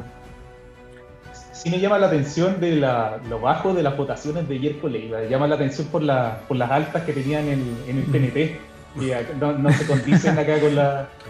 Es raro. con la votación de, los parroquianos. Sí. Qué raro, algo pasa ahí la familia, la, familia de, la familia de Leiva no es parroquiana. No nos sigue. no nos sigue. Los bots. Y por último. Ah, no, no se puede nombrar eso acá, no. Oh, no, mi puta, no, palabra de hombre, palabra de hombre. Ah, la bueno, y seguimos con la, con la última categoría que me toca presentar. Vino para ser feliz. Se le vio comodísimo. Y para esta categoría los nominados son los siguientes, Felipe. Yerko Leiva nuevamente con 37 votos. Aparece ahí eh, la votación más baja de esta categoría. Después eh, Adrián Sánchez con 67, Martín Perafán con 69 y el ganador Leandro Venegas con 164. Me parece que un poco premio al haberse recuperado como goleador, ¿no? Goleador del equipo, con entiendo 11, 12 goles por ahí. Eh, volvió a recuperar la confianza, eh, tomaba ahí las banderas en, la cancha, arengando y moviendo al equipo, el primero en declarar también. Eh, haciéndose cargo un poco del mal momento a rato, de los buenos momentos también y, con justificación. Entonces, me parece que claramente uno de los que estuvo muy, muy cómodo y que recuperó mucho su nivel fue Leandro Venegas. En un momento hasta sonó para la selección, no sé si se acuerdan. Bueno, y jugó, ¿ah? jugó, con, jugó con, contra Colombia, entró. Claro, jugó con, con Rueda pero, estaba en Palestino. Estaba en Palestino, sí. Pero cuando ah, estaba acá en Curicó, hubo un momento donde sonó que incluso eh, existieron varios contactos de, estos programas deportivos de, Santiago donde le preguntaban que, si estaba esperando el llamado. Se habló mucho de aparecer en una nómina de las artes. Mira qué interesante.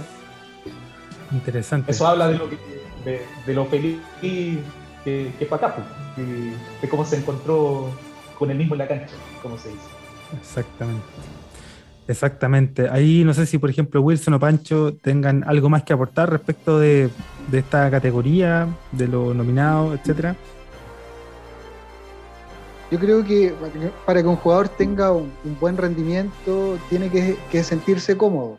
Y, una de esas de esa arista es sentirse cómodo en la ciudad, sentirse querido por la hinchada, sentir que el esquema de juego que se utiliza es, apto para él o que también se siente cómodo adentro, que los compañeros lo respaldan. Y yo creo que Venegas sentía toda esa. Se sentía respetado, la hinchada siempre aplaudió cada una de esas barridas que se ponía para recuperar el balón en la fase defensiva, cuando hacía goles lo gritaba con todo. Entonces yo creo que, que marcó como precedente de, un 9 que, que le ponía corazón en cada partido que le tocó jugar y por eso lo sentimos tanto cuando se, lesionó. Lo echamos harto de menos. La sufrimos, la sufrimos. No había mucho en banca tampoco, así que creo que Wilson tiene toda la razón con eso. De, todo lo que, lo que metió era como lo que siempre quiere el hincha del Curi. Lo hemos, lo hemos hablado varias veces en algunos capítulos y, y claro está, pues representaba fielmente esa impronta, esa garra, esa pachorra que, que el hincha del Curi siempre busca en los jugadores y, puta, se metió a la hinchada al bolsillo. y por eso obviamente lo querían tanto. Exacto, sí. Así que merecidísimo, merecidísimo. No, disculpa, como dato, o sea, yo sé que Alexi es de los datos, pero si no me equivoco, lo que, para complementar lo que hablaba Wilson, eh, Venegas cuando estaba en Palestino, el partido que juega Palestino acá con Curicó, eh, Curicó gana, si no me equivoco, 1-0 con un gol de penal que lo hace Parra y creo que el penal lo hace Venega a favor del Curicó. Sí, contra Hardy. Un callazo por detrás, sí. Contra Hardy lo abraza ahí, lo tira en, en cuál en cuál llave de la UFC. Bien Venega, bien Venega defendiendo ahí. Así que desde el año del 2020 Venega venía abortando.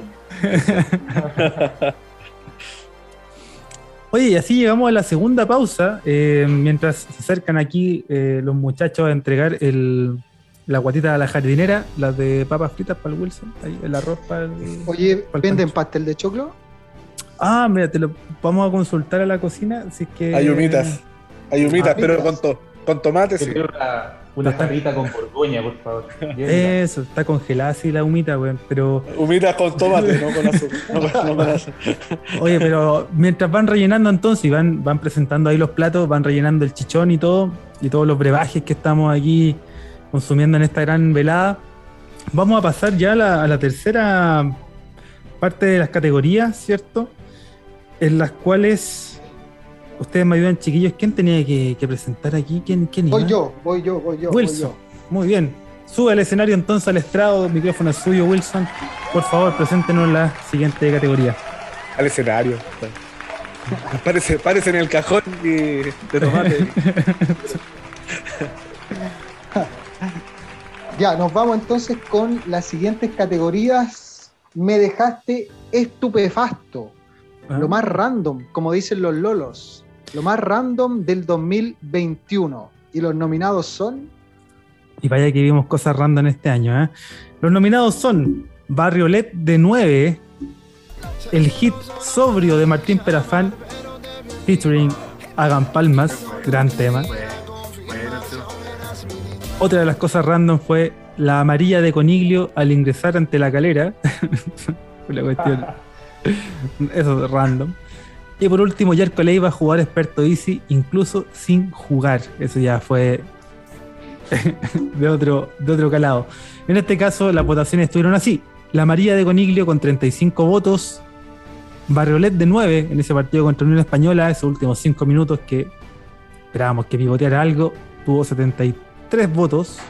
El hit Hagan Palmas de el flaco Martín Perafán con 79 y el ganador de lo random de lo estupefasto que estuvimos cuando vimos esta cuestión.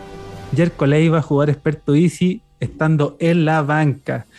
Increíble, increíble. Aparte de las cosas random. Ahí, chiquillos, yo no sé si ustedes consideran alguna otra o alguna otro, otra circunstancia random del, año que, por ahí se nos haya pasado en esta categoría. Yo. A ver. Yo encuentro random que Yerko Leiva esté candidato en casi todas las categorías en estos premios. hay hay un, afán de que salga último, me parece. no. el, equipo construyó esto en virtud de, las categorías, no. Animal versión. No. pero, pero buen, buen, dato, buen dato que aportó el Pancho. Oye, no sé, otra cosa random, no, no se me viene a la cabeza ahora. Pero el fútbol chileno da para mucho. Una que podría haber sido random, yo creo, es que el pana Cabero no nos haya arbitrado tan seguido. Eso lo encontré random. ¿ah? Encontré que estuvo raro. No sé, me parece que está en el campo de lo, de lo raro del año. Cuando se agarró a combo el alcalde de la ciudad con los directivos ah, del. Eso mismo, del Audax. Del Audax, sí, sí, ahí tenían una cosa. Las luces del estadio también. Oh, eso era. Ni fiesta electrónica tenía tanto efecto como las luces de la granja. bueno, el pasto. El pasto. oh, el pasto, horrible el pasto. Hasta yo tengo mejor pasto que la granja acá en el patio. Tengo que ir a regar. tengo, que ir a regar. hagamos la cortina. Hagamos la cortina. ¿Cómo sufrimos ese pasto? Dios mío. Qué terrible. Y, el, y, en la categoría igual yo quizás metería, pero así con menos trascendencia, al ayudante de Palermo, weón. ¿Qué era, qué era, qué le dirá, weón? Lo estamos rompiendo, sigue así, no sé, weón. ¿Qué le dirá, weón? No tendrá amor propio, weón. no sé, El ya desvinculado John Valladares, hasta donde se sabe. Ah. Ayudante técnico de, de Daniel. Mira. ¿Y a, qué, ¿Y a quién ponemos ahí? qué ponemos ahí? Va a llegar. Ahí, pues Santelice y Martín, de ayudantes técnicos. Quizás se queda con Pato Peralta, que era el ayudante inicial. Algunos, ojo ahí, eh, en estas conspiraciones dicen que desde que llegó John Valladar el equipo empezó a jugar peor y que Damián perdió un poquito la brújula del equipo. Ah, mira. No tengo. sacando el tejido ya, sacando el tejido, así como papelar, papelar. Coincide con estas innovaciones tácticas que intentó hacer Damián en su momento.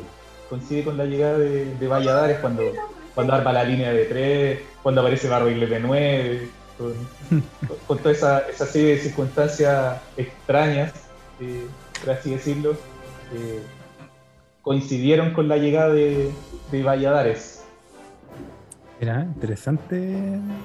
No lo tenía eso. No, no lo tenía considerado. ¿eh? Anótelo, anótelo. Lo tendremos anotado. Así como tenemos anotada la siguiente categoría que va a presentar Wilson, por favor, le dejo la palabra. La siguiente categoría es el mejor surgido del club, el canterano que tuvo el mejor rendimiento el año 2021. Y los nominados son en este caso, esta cuaterna estuvo componida, como dirían por ahí, por Gabriel Harding con 10 votos, Franco Vector con 42, Diego Ursúa con 94 y el ganador Matías Ormazábal con 138 votos. Y es que dentro de los que fueron surgidos en, en Curicó, que tuvo más minutos y que me parece representó mejor en cancha y que su crecimiento también lo pudimos ver, fue claramente Matías Ormazábal. Ahí les dejo la palabra, chiquillos. Ahí yo discrepo. Oh. para mí, al menos personalmente, el, fue una, el 2021 fue un año consagratorio para Diego Ursúa. Eh, un Ursúa que hace rato lo veníamos pidiendo. Eh, sin ir más lejos, 2020 Ursúa no, no estaba ni en las cómicas. Eh, ni decir de los años hacia atrás, varios años en el plantel, incluso con una, con una ida a préstamo a, Iberia. Eh, para mí fue un año consagratorio de Ursúa. Eh, un jugador muy regular, eh, que aportó harto al equipo, determinante en varios, en varios partidos y en, varios goles. se me viene al tiro a la retina, bueno, el, gol que hace a Palestino allá en, la cisterna y, ese pase a lo Coto Sierra en Wembley que le mete a, Felipe Fritz contra la Católica en ese 2 a 2 parcial, ese, término de primer tiempo redondo donde Ursúa fue lejos el, mejor de la cancha. Eh, así que para mí fue, un, año muy bueno para Ursúa y que lo posiciona como, como un nombre eh, para casi un pico en el, equipo para este 2022, eh, a no ser que hayan algunas sorpresas. sin desmerecer lo de Ormazábal, que, que lo habíamos comentado antes, ahí encontró su lugar en el equipo, muy meritorio, un, cabro que, con mucho sacrificio ahí se la bancó en la banca, en, en, jugar eh, en el puesto que lo pusieran, y, rindió, se, se ganó el puesto y no por nada después dejó al, al mismísimo Cachi Vector en, la banca. Cuando Vector se, se recupera, no, Ormazábal no, perdió la titularidad. Sí, sí, fue, un jugador muy regular. Y, también, pues igual coincido con lo de Ursúa. ¿eh? Sí, me tiende a convencer a pesar de que hacia el final del torneo se fue se fue quedando por Nadruz, ¿no? Eh, estuvo, vino muy, muy, muy desde atrás, ¿no? Como que perdió un poco esa pulseada, no sé si la perdió realmente por nivel, por una cuestión física, eh, pero empezamos a verlo menos como titular. Ahí no sé, chiquillos, si es que algún otro quiere también aportar a este, a este debate. Bueno, Ursúa premiado hace poquito acá en la ciudad como el mejor futbolista profesional. Eh, se hizo una, premiación, la Corporación de Deporte, la Municipalidad, y a Diego Ursúa lo premiaron como el mejor futbolista profesional de, Curicó. Pero yo en esta me quedo con Matías Ormazábal. Creo que por relevancia, ¿qué hubiese pasado si no estaba Matías Ormazábal o no hubiese adquirido ese nivel que, con el cual terminó jugando? hubiésemos metido ahí en un gran problema, el Tete Rojas lesionado, estaba lesionado Franco Héctor, eh, Galeano está siempre en un pie nomás, eh, no sabes cuánto, cuántos partidos vas a poder contar con él. Y, y Ormazábal creo que, demostró madurez futbolística de esos errores que había cometido en temporadas anteriores, eh, cometió poco ahora y, yo me quedo con él como, como el canterano que tuvo un mejor desempeño durante el año 2021. Ursúa creo que eh, hizo las cosas muy bien, fue en el ámbito futbolístico bastante importante para el equipo, pero para mí era reemplazable en cambio, Ormazábal en su momento para mí fue irreemplazable dentro del 11. Casi me tiró un comentario mala leche, así iba a decir. ¿Qué pasaba si no estaba Ormazábal? Le ganamos al Audax. Pero. Pero, no, no. Pero fue aprendiendo, Ormazábal. Esa le sirvió. le ganamos al Audax los dos partidos. Bueno, perdiste, perdiste el 10% de las acciones. 10% de las acciones menos, tiro. pero es que no, tenés que ir, pero te voy a dar vuelta. Ya, pero en fin, en fin. Eh, sí, hay que, hay que destacar los más Yo vino lo mismo a los chicos, porque aparte creo que no es su posición. Entonces, además de eso, eh, doble mérito. Y, y, en realidad siempre darle esa, esa mención a los canteranos, bien, bien. Yo creo que. Pero sí estoy con. No, parece que lo dijo Alexis, de que para mí sí fue el año de Ursúa. yo hubiese puesto Ursúa por sobre Mazal, pero voté por Ursúa de hecho. Pero sí, totalmente válido. Eh, el cualquiera de los dos que saliera eh, se lo ganó en la cancha. Y qué bueno tener dos canteranos con los cuales uno tenga ahí la duda de cuál anduvo mejor. Por eso es Imagínate. buenísimo para el club. Muy pocas veces lo habíamos visto ah. en realidad, así que muy bien yo, igual, ahí para lo que hablaba un poquito adelante del tema de las cargas, yo voté por Ormazábal. Porque Ormazábal, uno lo que, antes de la imagen que tiene ahora, que terminó jugando, terminó bien, ganándose el puesto, eh, uno tenía la imagen del cagazo que se mandó contra Unión Española en Santa Laura, mm. que perdimos con ese gol. No sé si recuerdan ustedes. Sí. y hay otro partido, el, pierde, la pelota, pierde la pelota, disculpa, en la mitad, y se queda mirando al cielo como, oh, la jodí. Y el otro corrió 40 metros solo, se saca el arquero y hace el gol. Yo creo que muchos hinchas que tenían, antes de, la, de, esta temporada, tenían esa imagen de Ormazábal. Mm. Sí, Sí, sí, un jugador que había sido muy castigado, creo yo, por la opinión, por la opinión pública del hincha, en, virtud de, claro, de, esos errores que fueron muy, no voy a decir groseros, pero sí notorios, y que, y claro, pues no daban, no daban, no daban chance quizá a esta eh, a redimirse y de la manera que lo hizo, ¿no? Asumiendo un rol súper importante, fue capitán también durante el año. Eh, una defensa que estaba ahí, pero con un galeano a media máquina y Ormazábal teniendo que estar ahí, pero atentísimo a todo. Increíble, ¿eh? Pero bien, bien ganado, bien ganado. Así es, así es. Así es. Entonces, me parece que ya no, no tenemos más que, más que chamullarnos aquí con esta, con esta categoría. Vamos, Wilson, con la siguiente, a ver qué nos encontramos.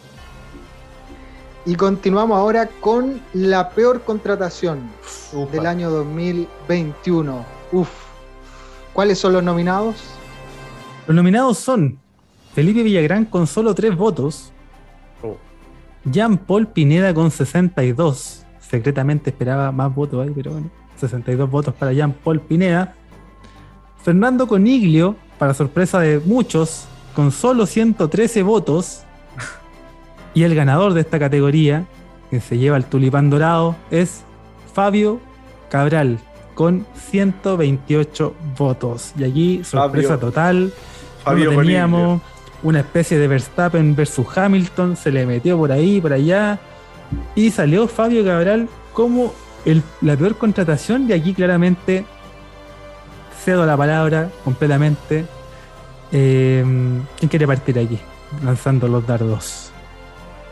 Yo parto, yo parto. Creo que. creo que.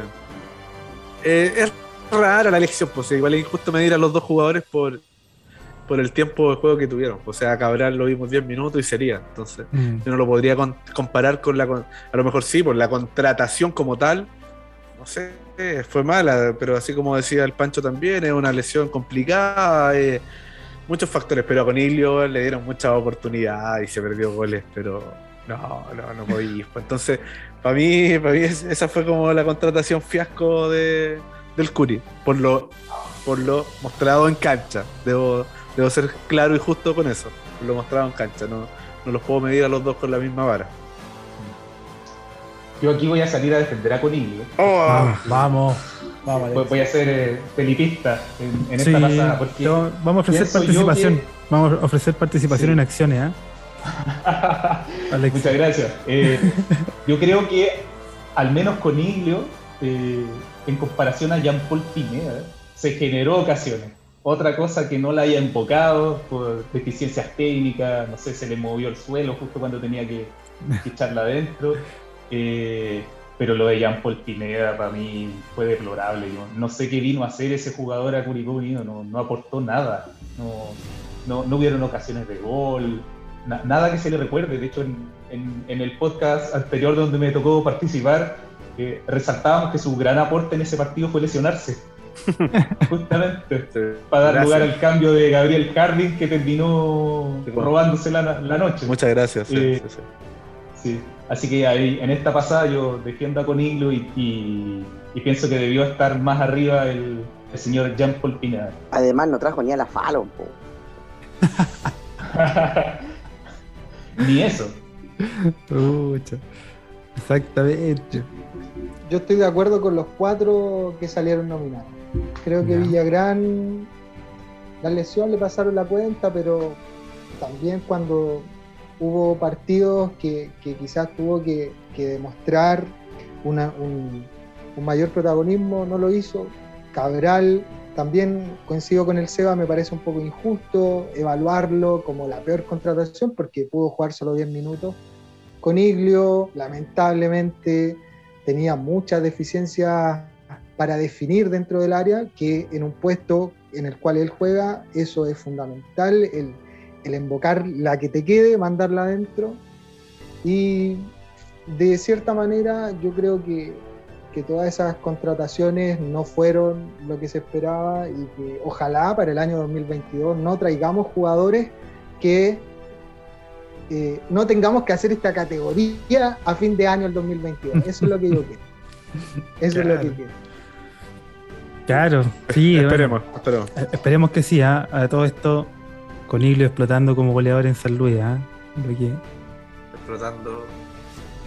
Y ahora se va, a Colombia. Va a Colombia. Hizo tres goles, pues, jugó los mismos minutos que el, Manu, que el Manu López. Oye, pero espérate, es cierto lo que dice Wilson. Eh, Colombia, creo que se fue a, Colombia y, no sé. Independiente de Medellín. Santa Fe. Santa, Fe. perdón, perdón, Santa Fe. Oye, otro que se fue a Colombia, el Seba Leighton. Al equipo, al equipo de Dudamel. El campeón. Así es, mira tú. Va a jugar Ahí, ahí deberíamos quizás entregarle un, un, premio al representante con hilo. Le daré una, una, una categoría para él. sí, eso sí, El mejor representante. Tiene mejor representante de, que Pato Graf. que de, paso va a dirigir de nuevo en Coquimbo. Con eso. Volvió a Coquimbo hoy día. Oye, pero no le fue mal en Coquimbo. Eh. Ya, pero Solo que es la única experiencia que tiene. Es como el otro, el que llegó a la selección, el. No me acuerdo cómo se llama. Que estuvo en el Curi, Corengia. Uh. Corengia. Uh. los maté. Invento los maté. más los maté, los maté. Vamos con la otra categoría, los maté. ya, chiquillos, la siguiente categoría hay que ir a buscar las chaquetas, hay que abrigarse porque nos va a dar frío. A ver. Porque aquí falta sangre porque esta categoría es el más amargo. El más amargo del año 2021. Y los nominados son... Aquí la verdad es que hay solamente dos posibilidades. Rangers de Tacna y New Glen 6 como los más amargos del 2021. Em, los parroquianos decidieron que Rangers de Tacna es con 130 votos el segundo lugar y Newland 6 con 162 votos, el más amargo eh, para la gente del Curi, en este caso que siga los parroquianos, por supuesto. Había alguna discusión, me pareció que estuvo bastante más peleada de lo que esperaba. ¿eh? Sí, sí, pero, pero creo que en virtud de los resultados se refleja, se refleja resultados de, de estos equipos, me refiero, ya que Ranger por por no sé cuántos años consecutivos ya está sin pelear el ascenso, eh, quedó incluso fuera de la liguilla con, con muchos jugadores de Curicó Unido, ex Curicó Unido, y Ñublense por su parte en Copa Sudamericana.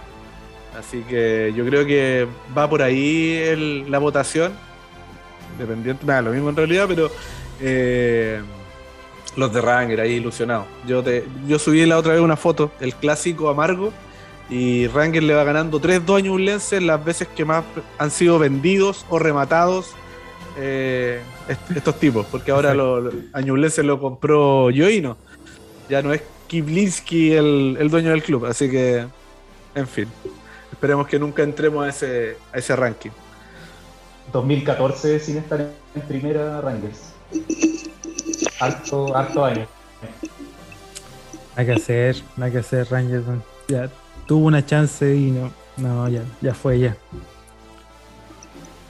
Y con tener al Coca Díaz, teniendo un mira, ya, ya, lo, dije ya, pero tener un, jugador con un tatuaje de tu archirrival y tenerlo como símbolo, ya está, está muy cagado. Exactamente. Exactamente, pero mira, la verdad es que no, no ofrecía demasiada discusión este, mm, esta categoría, sin embargo, hemos zanjado que para los parroquianos es más amargo Ñublense que, Rangers, al menos. Esas son discusiones que vamos a seguir y vamos a continuar, yo creo, en el tiempo.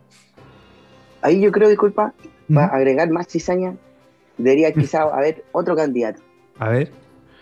O'Higgins. Mm, mira. Por sapo. Por sapo y la bronca que se armó después cuando ellos hacían local acá después lo que pasó con las banderas, con el letrero. Entonces, como, como ha pasado el tiempo, bueno, el, 2017 en la transición, le ganamos 1-0 y nos, nos quedamos en primera, con gol de Ávalo. Claro. O sea, armando un poquito, una rivalidad quizá un poquito más espesa. No al nivel de amargura del otro, pero de que son amargos, son amargos. También teníamos la duda si es que, por ejemplo, agregar, no sé si ustedes lo consideran así, agregar a Unión La Calera, por lo que fue todo este año, eh, ¿alcanzaba para agregar a La Calera? ¿Pero con cuál escudo? con cualquiera que se sientan identificados, no sabemos. ¿Alcanzaba o no, Alexi? No sé si era el más amargo, lo hubiese buscado otra categoría, no sé, el más vendido, el más inservible. Yo creo que por ahí va lo de la, de la calera. Y, en cuanto a O'Higgins, eh, O'Higgins es como un equipo que, que, está en búsqueda de tener un clásico con alguien. Sí. medio huérfano. Y como que siento que nos no está coqueteando de a poco, como decía el, el parrequiano, ¿no? no están buscando ahí la, la, la conexión. Exactamente. Interesante, interesante, sí, porque no hay nada más triste que no tener un clásico. Como en el fútbol, ¿cómo no tener un clásico rival, weón? ¿Cómo? No Ahí no tienen a nadie, No, no tienen nada, Santa Cruz. Ah, Colchagua, pero claro, Santa Cruz. Pero... Don, Doñihue, Lo Miranda. Rengo, Mayalí, hubo el clásico 20. Claro, sin balón. bueno, hay que ver, ¿no? Hay que ver, hay que ver. Pero bueno, es una categoría que tenía fácil respuesta. Em, y con eso nos acercamos a la última categoría que va a hostear eh, Wilson. Cuéntanos. Esta me gustó. Aquí quiero que, que, tengamos opinión todos los parroquianos. el mejor gol del año 2021, el que infló los cáñamos con belleza. Ese golcito que fue bonito quizás para algunos, o quizás para otros que lo gritaron con el alma. ¿Qué opinaron los parroquianos? ¿Cuáles son los nominados? Exactamente, es una categoría que genera discusión y debate porque mm, entre ellos estuvo, por ejemplo, el gol anulado a Ollarzo que le hizo a Colo Colo, es decir, ese, esa volea, esa semi-volea, ¿cierto? Que infló los cáñamos con mucha belleza, pero que lamentablemente fue anulado, esa se llevó 28 votos, estuvo dentro de esta categoría. Además estuvo el Olímpico de Villagrana Melipilla, aunque para ser olímpico convengamos que hubo harta responsabilidad de, de Veranich eh, en, ese partido, pero bueno, ahí convengamos que hay un gol olímpico de Villagrán que se llevó 49 votaciones. Por otra parte, el gol al ángulo de Harding a Wanderers, ahí, gol al ángulo precioso, 96 votos y el que ganó es este gol épico de Galeano a Cobresal con 124 votos, aunque debo reconocer que más de algún parroquiano nos indicó que por ahí ese gol, de ese gol épico de Galeano, que resulta ganador de esta categoría, podría no haber sido considerado, dado que no, no es que tenga belleza, sino más bien eh, epicidad, ¿no? el ser épico. Ahí, por supuesto, dejo la, la discusión. Quiero partir con, contigo, Wilson, que presentaste la categoría. Sí, era lo que te decía cuando estaba presentando la categoría. Si a mí me preguntas cuál fue el gol más gritado, fue el de Galeano. Estaba ahí en el estadio, lo gritamos con el alma, quedamos con la voz hecha pebre, pero se ganó en un minuto en el minuto 96, me parece. Hace rato que no. Alexis lo va a decir, Alexis lo va a decir. Alexis, ¿cuándo fue? ¿96 o no? 90 más 6. 90 ah, más 6. Yo el último gol que, recordaba en, los últimos minutos, me acuerdo uno que le hizo, puede ser Quiroga a San Luis, que ganamos 1-0, que lo hizo como en los últimos minutos. ¿Sí? ¿Puede ser o no? Al mediodía estaba jugando el Fury, como a las 12. Sí, importantísimo. Y bueno, los de, los de Unión Española cuando empatamos a 4, que también fueron prácticamente todos al final, pero ese Galeano... ¿Puede ser o no? Eh, autogol, ese fue el autogol de Fuentes, Ojín, Pivotea sí, Quiroga, autogol. Pivotea Quiroga y gol de autogol de Fuentes. Sí, no, pero hay uno a San Luis también, estaba el Pillo Vera, me parece que el primer partido del Pillo Vera. Centro de paso de Quiroga. Sí, que también debe haber sido como en los minutos 90 y algo. Pero, pero yo me quedo con ese, ¿eh? como decía Felipe, quizás no fue el más bonito, pero el más recordado. Y Harding, extraordinario también. Nadie pensó que Harding la iba a poner ahí. Ni él. cerró los ojos, le pegó al ángulo, fue golazo, cerró el partido con el 3-0. Y, bien también por Gabriel para que agarre confianza y, ojalá este año sea el de él y, nos ayude a, tener hartos goles a favor en el torneo 2022. Exactamente, exactamente. Alexis, ¿a ti qué te parecía en esta categoría el gol con más belleza? ¿Hay alguno que podríamos no haber considerado quizá? El de Galeano, ahí concuerdo. Sí, el de Galeano era para otra categoría, eh, mm. por, lo épico, por el desahogo. Eh, yo hubiese sumado a la lista eh, un gol muy bonito que encontré fue el, descuento que hace Leandro Venegas el partido con la Católica en la granja. No sé si recuerdan la jugada mm. del Gerson Opaso levanta un centro a un toque, pero un centro precioso con, con Macé, de eso que dicen que es un pase a la cabeza eh, y el fierrazo que le pega con el mate Leandro Venegas, que violentísimo, para mí fue un golazo. Eh, fue, un, lindo gol por el, más por el tema colectivo de la gestación, eh, que podría haber estado, ah, pero, pero no, no, no haber ganado, porque para mí el, gol más lindo fue el, el, que hizo Harding en Valparaíso, una joya de gol.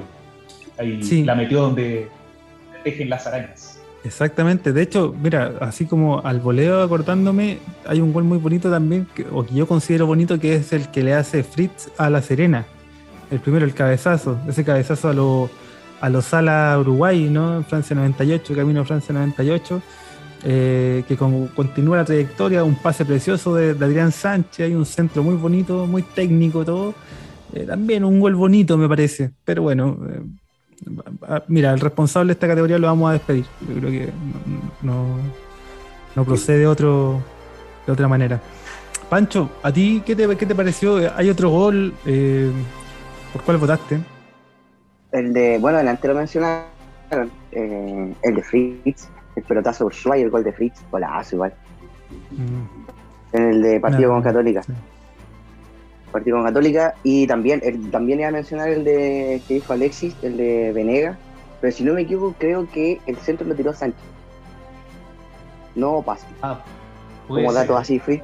Y si no me equivoco, el lateral en ese partido fue Espinosa. Sí, pero Espinosa se lesionó en el primer tiempo. Ah, como al minuto 30. Es, imposible, es imposible discutir con. No, no, no, yo, no, yo no se la entre, tanto, entre tanto, Clery, aquí ya me atreví, se me infló el pecho y dije, ¡ah! se envalentonó. No, la, la saco a bailar. Sí, pero puede ser que el centro haya sido de, de Sánchez, que, lo, que lo, lo, confundí, pero, pero claro, Espinosa se lesionó ese partido y entró paso por pero, pero mira que molesto... la pista de alemanes que tienen los dos. Da como para confundirse. Claro, pero lo que convenimos es que el, centro fue, fue, precioso. Sí, fue una, triangulación bonita, centro, y como dice Alexi, le pega un, un pie en la, en, en la cabeza, tenía parece Venegas. Pero también me quedo con el otro de Fritz, y, eh, pero por la estética, obviamente, yo creo que el de Harding no debería tener discusión y destacar igual, pero solamente porque, bueno, si, si mi abuelita tuviese, el resto para qué lo vamos a decir, porque para que no me funen. Pero el, el gol que la anula Noyazo, pedazo de gol. Sí, golazo. Pedazo, pedazo de gol. encima el lineman lo anularon porque como 40 segundos antes Venegas ni siquiera molestó al, defensor del Colo para que cabeceara. Y le cobran como que venía volviendo y participa. Puta, una weá más rara, weón. Y ahí era el, no lo recuerdo bien, pero era el descuento. El, ¿Era el 2 a 1? Sí, sí el el partido. Nos metía de vuelta. Sí, nos metía en el partido y Curicó ya había llegado, estaba llegando, estaba dominando, o sea. Sí, encima sin público, entonces yo creo que quizá a lo mejor ese gol hubiese sido, quizás no, determinante, pero quizá hubiese condicionado un poco más el juego a favor nuestro. Exacto, exacto. Dicen que Felipe quiso agregar a esta categoría el, el gol de penal de Coniglio a la U. Y mira, cuando se escapó. También yo creo que eh, Felipe quiso, el, de Villagrán, quiso dárselo a Coniglio, el olímpico, porque Coniglio se agacha y pasa la pelota. Mira, puta, ya, nos conocemos. Cuenta como, cuenta como asistencia entonces, sumámosela. Alexia, ahí hay que sumar asistencia para Coniglio. Mira, eh, yo no lo, no lo, consideré porque en este caso no me dejaron a mí elegir la, la en, esta categoría, pero bueno, lo vamos a dejar pasar. Es un detalle, no nos vamos a hacer problemas, ¿cierto? No vamos a poner a pelear aquí por esta cuestión, de todas maneras. Pero de todas maneras, sí, el gol de Conillo. No, yo, puta, el Conillo, No, ya, dale. Eh, Seba, ¿hay algún otro gol que, que no hayamos considerado como un gol bello? Puede ser el de Ever a la, Unión Española, en la granja.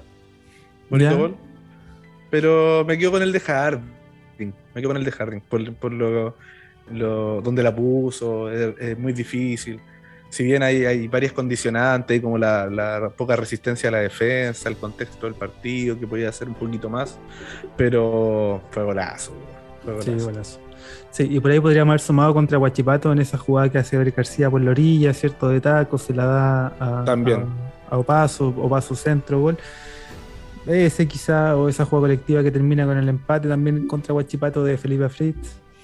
O sí. hay, un, buen gol, disculpa. Un gol de Parra de cabeza, igual también que le ve un centro desde la izquierda, ah, sí. de Ronald, y también Parra la viene desde acá le ve un cabezazo Mono Sánchez. Por eso por ese gol creo que lo echaron de sí, también golazo. Sí, también. Pero bueno, parte de la discusión que tenemos. Y en este caso, em, a los parroquianos que nos están escuchando, los parroquianos y parroquianas que están escuchando este capítulo, les decimos que vamos a tomar una pausa porque se están enfriando la guatita, ya llegó la, la, la descongelada de Wilson, ¿cierto? Estamos rellenando los vasos. Eh, Seba, que apagó la cámara, porque claramente fue a ver en la cocina porque están preparando el postre, que es la sandía con harina tostada. Em, vamos a hacer una pausa y nosotros vamos a hacer una pausa de este capítulo también, para seguir en una segunda parte analizando las categorías que nos quedan, haciendo más análisis y comentarios acerca de lo que nos dejó este 2021 que aún no termina en lo nominal, ¿cierto? Pero que ya nosotros eh, estamos conversando y discutiendo gratamente en, esta, en este capítulo de los nominados, de todas las categorías que, tenemos preparadas, eh, sea ya con una resolución de la segunda sala del, del Comité de Disciplina de la NFP. Ahí vamos a estar atentos, eh, qué es lo que sucede. Y digamos que nos quedamos primera, ¿no? Pues yo creo que a esta altura jugar un partido de promoción, no, tenemos jugadores, eh, va a ser bastante kamikaze. Así que esperemos eso. Y por mi parte, agradecer a Alexi, a Wilson, al Pancho parroquianos, eh, los únicos que no estaban tan curados como para hacer el capítulo, así que agradecidos del tiempo y de la disposición para estar acá conversando con nosotros. Así que muchísimas gracias, chicos. No, un, agrado siempre hablar de fútbol, sobre todo con, con, con un copete en la mano, con tan buena recepción como la que siempre nos dan acá en, en, el tulipán rojo. Eh, así que nada, agradecido y, acá disponible para seguir con la conversa tan buena que se, que se ha dado cuando, cuando ustedes lo estimen necesario. Ahí vamos, vamos a estar atentos al llamado. Así será, así será, muchas gracias. Ya es momento de sacarnos el terno entonces, chiquillos.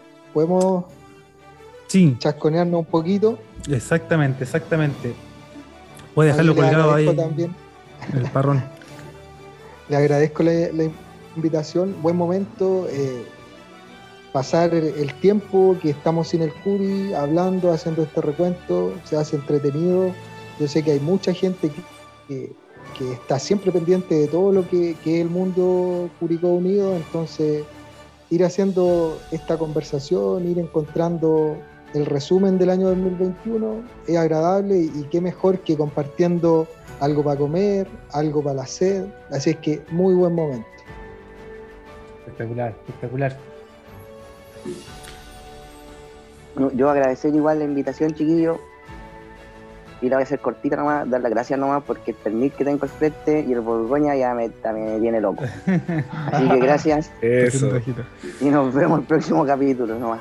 Exactamente, exactamente, muy bien, muy bien dicho, porque claro, le, están haciendo ojito ya los platos, los chiquillos están medio ahí con, entre la conversa, se, abre el apetito. Y ustedes recuerden, vamos a seguir con una segunda parte de este capítulo especial para analizar lo que nos dejó el año 2021 de la mano de los Tulipán de Rojo Awards. No, Tulipán Rojo Awards. ya, ya. Dejémosla hasta acá, sea porque ya quiero ir a tomar. Nos vemos, chao, chao.